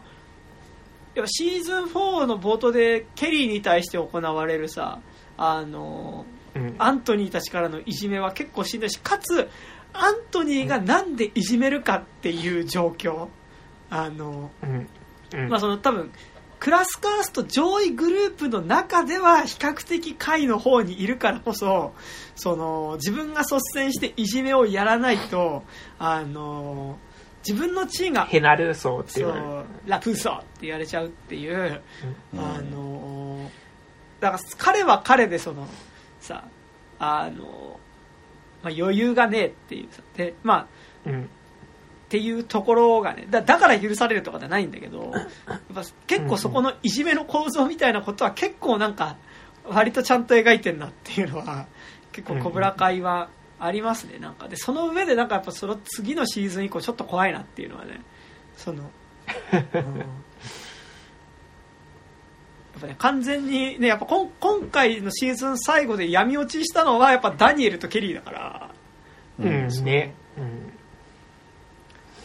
ていうのはねなんかだからうんうん。ロビーのモチベーションとしてはもしかしたらそのケリーを元に戻すために小倉会と反対側の陣営だからそのそれこそうんうん。宮城道だったりとか、まあ、多分宮城道なのかもしれないけど、まあ、宮城道がイーグルファングなのか、無所属信としてまた出てくるのかわからないけど だからそこに関しては多分モチベーションはありつつもやっぱそのモチベーションを仮にロビーが持つんだとしたらやっぱりそこの横にジョニーがいないっていうのは結構やっぱりまた、またお前ミゲルの方行くんかいっていうのはね、うん思うとこではありますけど。そう。結構だからケリーがねなんかケリーが結構だからいじめられていく過程っていうのは結構今回のシリーズで結構克明に、あのなんだろうギリ見れないほど陰湿にならないレベルではあるけど、結構いじめの嫌なツボはちゃんと抑えてるっていうバランス感で描かれてはいて、そう。あのやっぱ最初のゲームのコスプレの格好させられてさ、うん。あのうん。呼び出されるとことかさ結構俺はきつかったですねなんか、うん。うん。うん。割となんかね一番プライベートなところをやっぱ踏みにじられるっていうのはねうん。うん。なかなかしんどいですなって思いましたけどね、うん、ケニー君ケニー君ねやっぱななりすましはちょっと怖いっすよねうん。本当に。でも結局でもあっちもやっぱさその、うん。まあ一人の女の子を巡ってっていうところでうん。やっぱそのしっかりやっぱ学園ラブコメ要素はやっぱずっと入ってるっていうのもあるんだけどね、そうね。どっちにしろね、そう。あとまあアントニーすごい痩せたねっていうのはまあそれはシーズン3から思ってたけど、うん。そうっていうのはねありましたけど。うん。なんかありますか？シーズン4小倉会なんだろかなんかあるかああとあすごい なんかこれから、まあ、結構ネタバレもしながら話しちゃってるんであれですけど、ううん。あのね、シーズン、あの、第9話と10話は、あの、マジで続けてみた方が超面白いっていうのはうん、本当に、あの、言っておきたくて、あの、なんか、結構やっぱ、多分、ある程度連続して見られることを前提として編集されてる気がしていて、まあなんか全体的に、まあその、配信系のドラマってその部分はあると思うんだけど、うん。特に続きものだった場合って、うん。で9話と10話に関してはそのマジであの9話の直前で、まあ、そのミゲルが大声を出してあの試合中に動けなくなって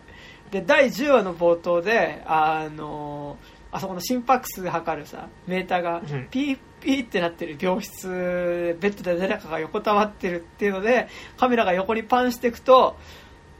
っていうのがあるので。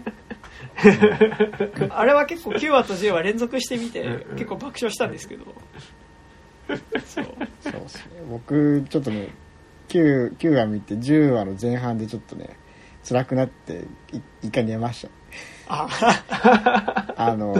それは？あのジョジョニーがミゲルに出場強要するところで、あはいはいはい。はいもうダメと思ってちょっともう寝よ寝よ一回一回寝ようとな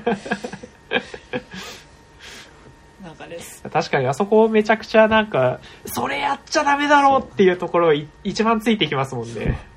しかも俺は俺はお前のようにならないってクルクリーズに言った直後ですからね。しかもねその直前に寝言でねあの、俺はいつでもお前のそばにいるぞって言った後にさ「うーロビー恋しいよ」って言っちゃってさ。あ俺じゃないんだっていう。そう。あそこでも一回寝ましたよ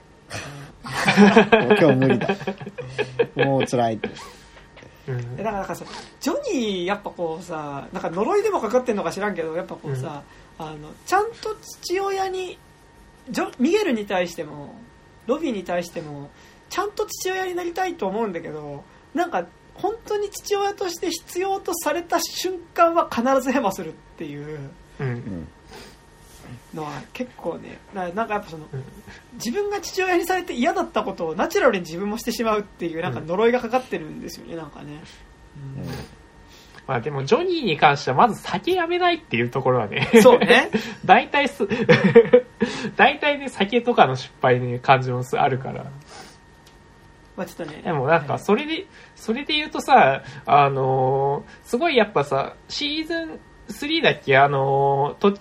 途中でさ、アリとさ、はいはいあのーデートする時あるじゃないですか。はいはいはいあそこめちゃくちゃハラハラしませんでした？なんか、あの、ミゲルのお母さん見ないかなと思って、あそこすっげえハラハラしちゃって、なんか、めちゃくちゃ、なんか、案の定今回、あの、シーズン4で突っ込まれてたけど、本当になんか、コブラ界の人たちみんなさ、あの、0. 点、なんか、何歩ずつしかさ、こう進まないというかさ、2歩、3歩さ、前に行ってもさ、2.75歩ぐらい戻るみたいな感じだからさ、なんか、そこのね、もどかしさみたいなのめちゃくちゃありますよね。なんかでもなんかそこのうまくいかないっていうこと関係性の中でのなんかやり取りみたいなのがなんかある種ちょっとこう定番みたいなものでもある気はするんだけど、うんうんうん特にやっぱそれはジョニーとダニエルの関係とかはなんか、まあ、ちょっと若干トムとジェリーっぽい感じというかさ、うんうん結局あいつらがトムとジェリーやってることの割をずっとみんな周りが食ってたって話はあるん。だけど、そう。それはね、ありますよね、うん。そうまあ、やっぱ空手やめれば幸せになるんじゃないの？みたいな。そう。そうですね。っていうかあのダニエルダニエルが空手を始めなければ全て万事うまくいった気するんですよね、あ、確かにね。宮城道をはじめ、再興してなければ。そう。っていうのがね。それでもなんかそれで言うとやっぱ今回さそのやっぱあのコブラ会が始まることによってその周辺も始まるっていう意味ではやっぱそのうん。やっぱコブラ会を見たことによってまた始めた宮城道とさやっぱそのクリーズと会ったことによってさ、もうやめてたのにもう一回やっぱ空手始めちゃうシルバーってやっぱすごい似てるんですよね。そのやっぱうんうん。呼び寄せちゃった2人ではあるから、うん。うんそそこはねなんか結構あるところではあるうんですな、なんかね。うん。そう。っていうのはね思いますけど。までも、あの、シルバーの、あの、ね、あの、なんていうか、あの感じめちゃくちゃやっぱ、その、あのパーティーのはい、その、すげえ金持ってるめちゃくちゃリベ、なんかリベラルではあるんだけど、めちゃくちゃなんか、どっかしら抜け落ちてるような感じの人たち、めちゃくちゃ、あの、描写としてなんか的確ですごい良かったですけどね。あ、あやっぱマインドフルネス使ってるとかさ、そういう ヨガアプリ使ってるみたいな感じで。なんかそういうところの感度はやっぱめちゃくちゃ高いなっていうのをね、思ってますけど。あ、まあ、あのまあビーガンヨガうんあたりはね、結構なんかやっぱこそうう。だからあなたのねあのーなんだっけクリーズがさシルバーに対してさなんか豆腐とか食ってたお前をここに連れてきてやったら誰だみたいなことをさ やっぱね豆腐バカにするんじゃねえと思いましたけど、でもなんかやっぱこう、ね、結構そのイズムはねやっぱありますからねなんかね、うんそうやっぱねあとやっぱクリーズはかたくなに豆腐食わなかったですからね。あのとね。やっぱやわなものは、はい。そう。まあね。それで言うとやっぱ結構今回気になったのがあのかたくなにジョニーがずっと言ってたの男バーガーって何なのかっていうなんか結構 男バーガー結構ヤバそうだったんだよね。なんかちょっと男バーガー作ってるっぽい描写あったんだけどさ男らしさが足らないって言ってさなんかあなんかなんかチリソースみたいなのをドバってかけてましたよねだから煮込んでたチリソースになんかビーフジャーキーみたいなのをちぎって入れてたん。だけど、うん。うわ体悪そうみたいな。のはねそう。まあなんかだからでもジョニーは早死にしそうですよねその意味ではね、うん。なんか、うん。そう。っていうのはねそう。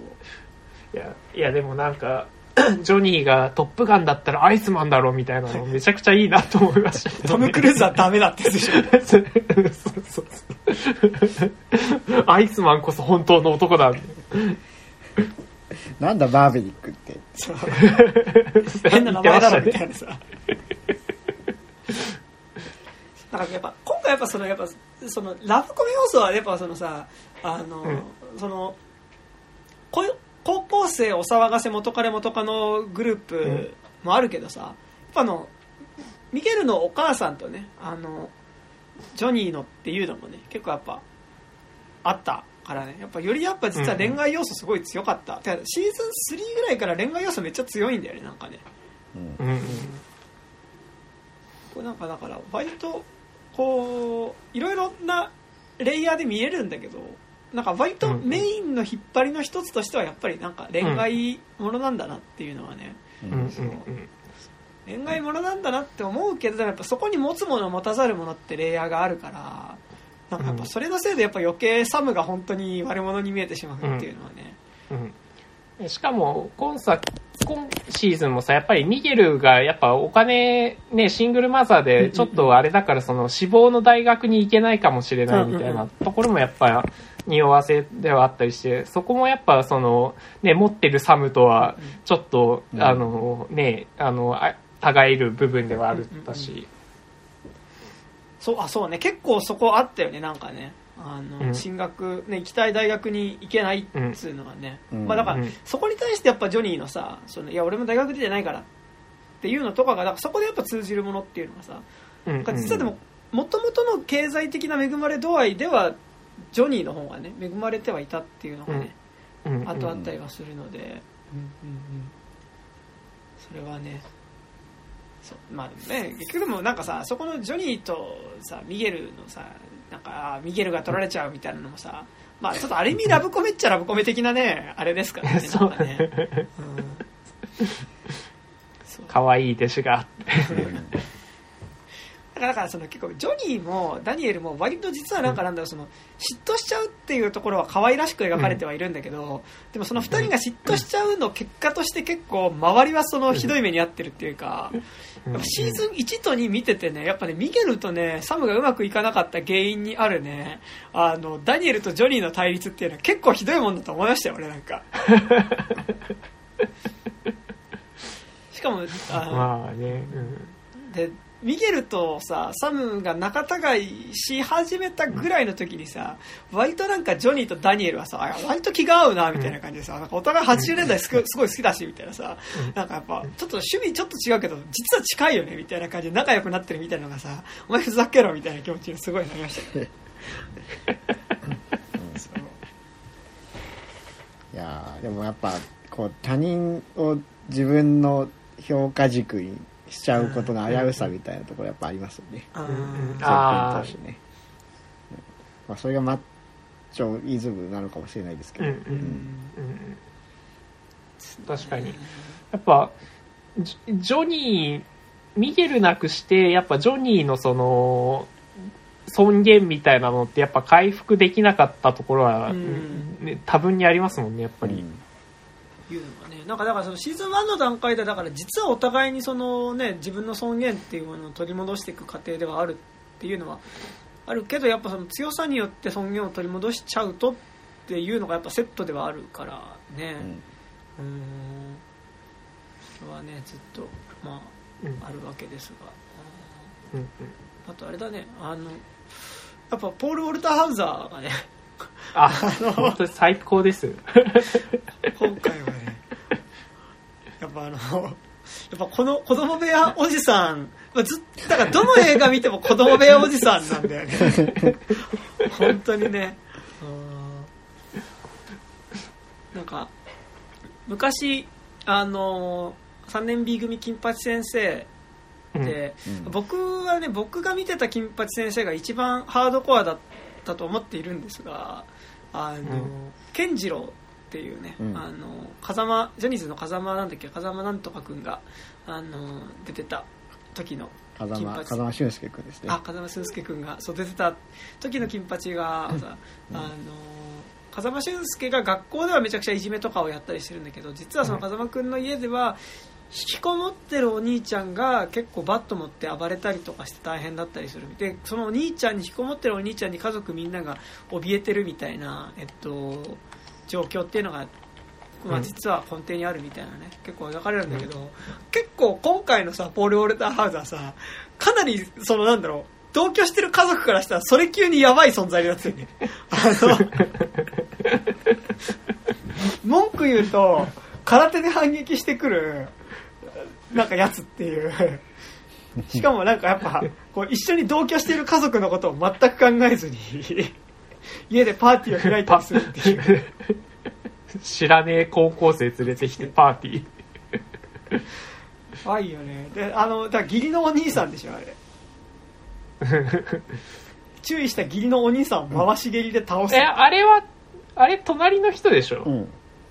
うん。あれただのえあれあれはとた他人だとうん、思います。隣うん、そうそう、他人っす、他人っす。あ他人か。そう。あなんか家族出てこないですよねうん、そう。うん、家族出てこないっす。冷蔵庫とか開けたら家族入ってるじゃないですか。確かに。めちゃくちゃあざだらけになってるみたいなね。ちょっとねちょっと怖いですね。ポロオレダハザーね今回ね、うん。あのなんか、シーズン2のやっぱ最後に、ポール・ウォルター・ハウザーがすごい、あの、アイスメン乱暴って言いながら、こう、あの、乱入していくシーンの、そのセリフめちゃくちゃいいなと思って、乱暴の匂いがするってめちゃくちゃいいなと思って。なんかねあのーいや結構結構さあのやばいピーターパンなんですよね。ポール・ウォルターハウザーが本当にね、うん。そういや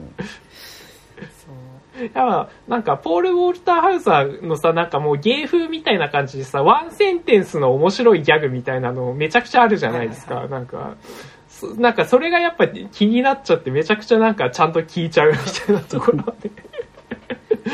なんかうまいこと言ってくれないかなみたいな。パンチライン言ってくれないかなみたいな。やっぱなんかあのかわいそうかわいそうかわいいなんか不憫かわいい不憫かわいい面白いみたいな感じがやっぱすごいあってさなんかやっぱ正直俺あのシルバーになぶられてる時もちょっとなんかその その感じっていうかさ「小村君に入りたいのか!」みたいなさ「入りたいのかこの野郎!」みたいな感じでさ殴られてる時っていうのがさなんかいや本当にかわいそうだしなんかもうなんだけどなんかあふかわいい面白いみたいな感じがそうめちゃくちゃあってでなんかあのやっぱさ あのクリーズ売り渡しちゃうところとかはさあの、かわいそうなんだけど、かわいそうだし、裏切ってごめんなさいって感じなんだけど、なんかちょっと不憫かわいい面白いんだよね。なんか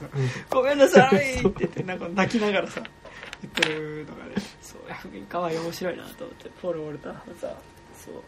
よかったですね。そうねやっぱね、シーズン3出てこなかったから、うんあ、もう退場しちゃったのかなと思ったら、ね、いい感じで出てきてよかったですよね。ね、本当にね。まあ、いい感じなのかわかんないけどね、あの、彼に関しては一切、あの、小村会の教えによって成長っていうか、なんかなんだろう、あの、良くないよね。良くない方向に行っているので、彼は。そう。あの、っていうね、あの、早く彼はあそこのなんかホームセンターに戻った方がいい。あそうですね、うん。メタリカがメタリカとかね。センターに戻るべきっていうのはねありますけどね、はい。そんなとこですか。うん。はい。はい。ね。ちょっと引き続きコブラ会は楽しみですが。なんかでも多そう分ですね。多分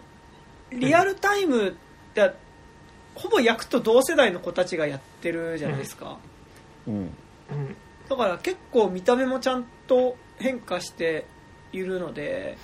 まあなんかだから本当作れた後2シーズンぐらいだったりとかはするんだろうなっていう気がすごいするんだけど、そう。だって多分、まあミゲルとかもさ最初のシーズン1から比べると結構かっこよくなってるんですよね、うん、そうですね。ね。結構がっしりしましたうんっこよくなってるしやっぱねあのやっぱアントニーのやっぱ痩せ具合がすごいので、うん。そうなんかやっぱねそういうのはあるので多分そんなにあと2シーズンが限界なのかもしれんですけど、うんうん。そう。まあ、引き続きね楽しい。いやでも待ってえーでもうん。1年待つのはちょっとまたあれっすよねなんか待たせるなって感じはねしますけど、出せるしなんかやっぱ相関図の入れ替わりがすごいからやっぱりね、うん分かりづらい話じゃないんだけど、うん。なんか見直さないと結構俺なんか楽しめない部分もあるなと思った。なんかうんうん。別に見なくても見直さなくても楽しめるんだけどなんか見直した方がなんか俺ねまああんま直接関係ないけど今回のバイナリーブラザーズに関してはやっぱあのうん。ディミトリ割と最初から本当にイーライのこと気にかけてたよなっていうのはめっちゃ思って、なんか最初に小村会の道場にこう入った時にさあのジョニーにさ「お前唇」みたいなことをさあのイーライが言われてさで唇って言われた時に真っ先にディミトリが「ちょっとその言い方おかしいんじゃないですか」って言ってあの言ってあの殴られるっていうのはあるんだけどだから結構やっぱディミトリはねなんか話し方が割とうざいだけでねなんかやっぱ結構常にやっぱ本当にねイーライのことをね気にかけて続けていたっていうのはね、そう。うん。だからね、シーズン4のあのラストを見る、見てからもう一回見直すと、やっぱりね、あのーやっぱりお騒がせカップルの方が結構中心に見えるけど、やっぱ、ちゃんとディミトリとイーライの関係性の話っていうのは結構ちゃんとあったんだなっていうのとかも結構思ったし、なんかその中で、そっかでも、イーライって最初コブラ会で、イーグル、あコブラ会でさらに新生コブラ会になって、宮城道行ってとか、あ、そっかそっかそっか、なんかいろいろそうだったなみたいなこととかってやっぱちょっとね、わかんなく、なんかどういう経過を置いて彼がここに、得てここにいるのかっていうのがね、ちょっとわかんなくなってしまうんで、うんうんうんそれは、まあ、1話30分だから見直すの大変じゃないんだけど、ちょっとね、うん間1年空くとしんどいなっていうのはありますよね。うんうんうんそう。はい。ですが、まあ、1年後にまた、やりましょう。ちょっと次、だから楽しみだよね。新しい、その、うん、そうですね。うん。地獄、地獄編だと思うので、完全に多分モードがね、また違うギアが入る感うんじしますからね。うんでもなんかそのモードの中でもカイルは常に調子に乗り続けているのかっていうね。まあね、思いますけど。はい。はい。じゃあ、そんなとこですかね。はいはい。はい。ブラ会は、えー、ネットフリックスで今、えー全話配信中なので、あ、ベストキットも全部見れるので、うんネットフリックスでね、うん入ってる見方はますね見た方がね。個人的にはベストキット1見てから、コブラ会全部見てから2、3見直すっていうのが、2、3、4見るっていうのがいいんじゃないかなという気がしておりますね。はい。以上です。はい。はい。はいじゃあ告知ですが、えっと、なんかガワラさんありますか？あはいえっ、と えードイラジっていう映画ポッドキャストをやっております。はい、はい。えっ、と、まあ Apple ポッドキャストとか Spotify とかで毎週水曜日、えー配信しております。のでぜひ聞いてください。はーい。はい。はいあとねえっ、とドイラジメンバーで畑さんっていう方がいるんですけどうんえっと漫画家さんをされてですねお、えー、と最近新連載が始まったので、あら。えーと講談社のパルシーっていう漫画アプリでですね、えー、とルーと雪の王国目覚める星たちっていうですねあのファンタジーえーうん言語漫画を始めましたので、おえーー面白いのでぜひあの読んでいただけるといいんじゃないかなと思います。うん。はーいはい。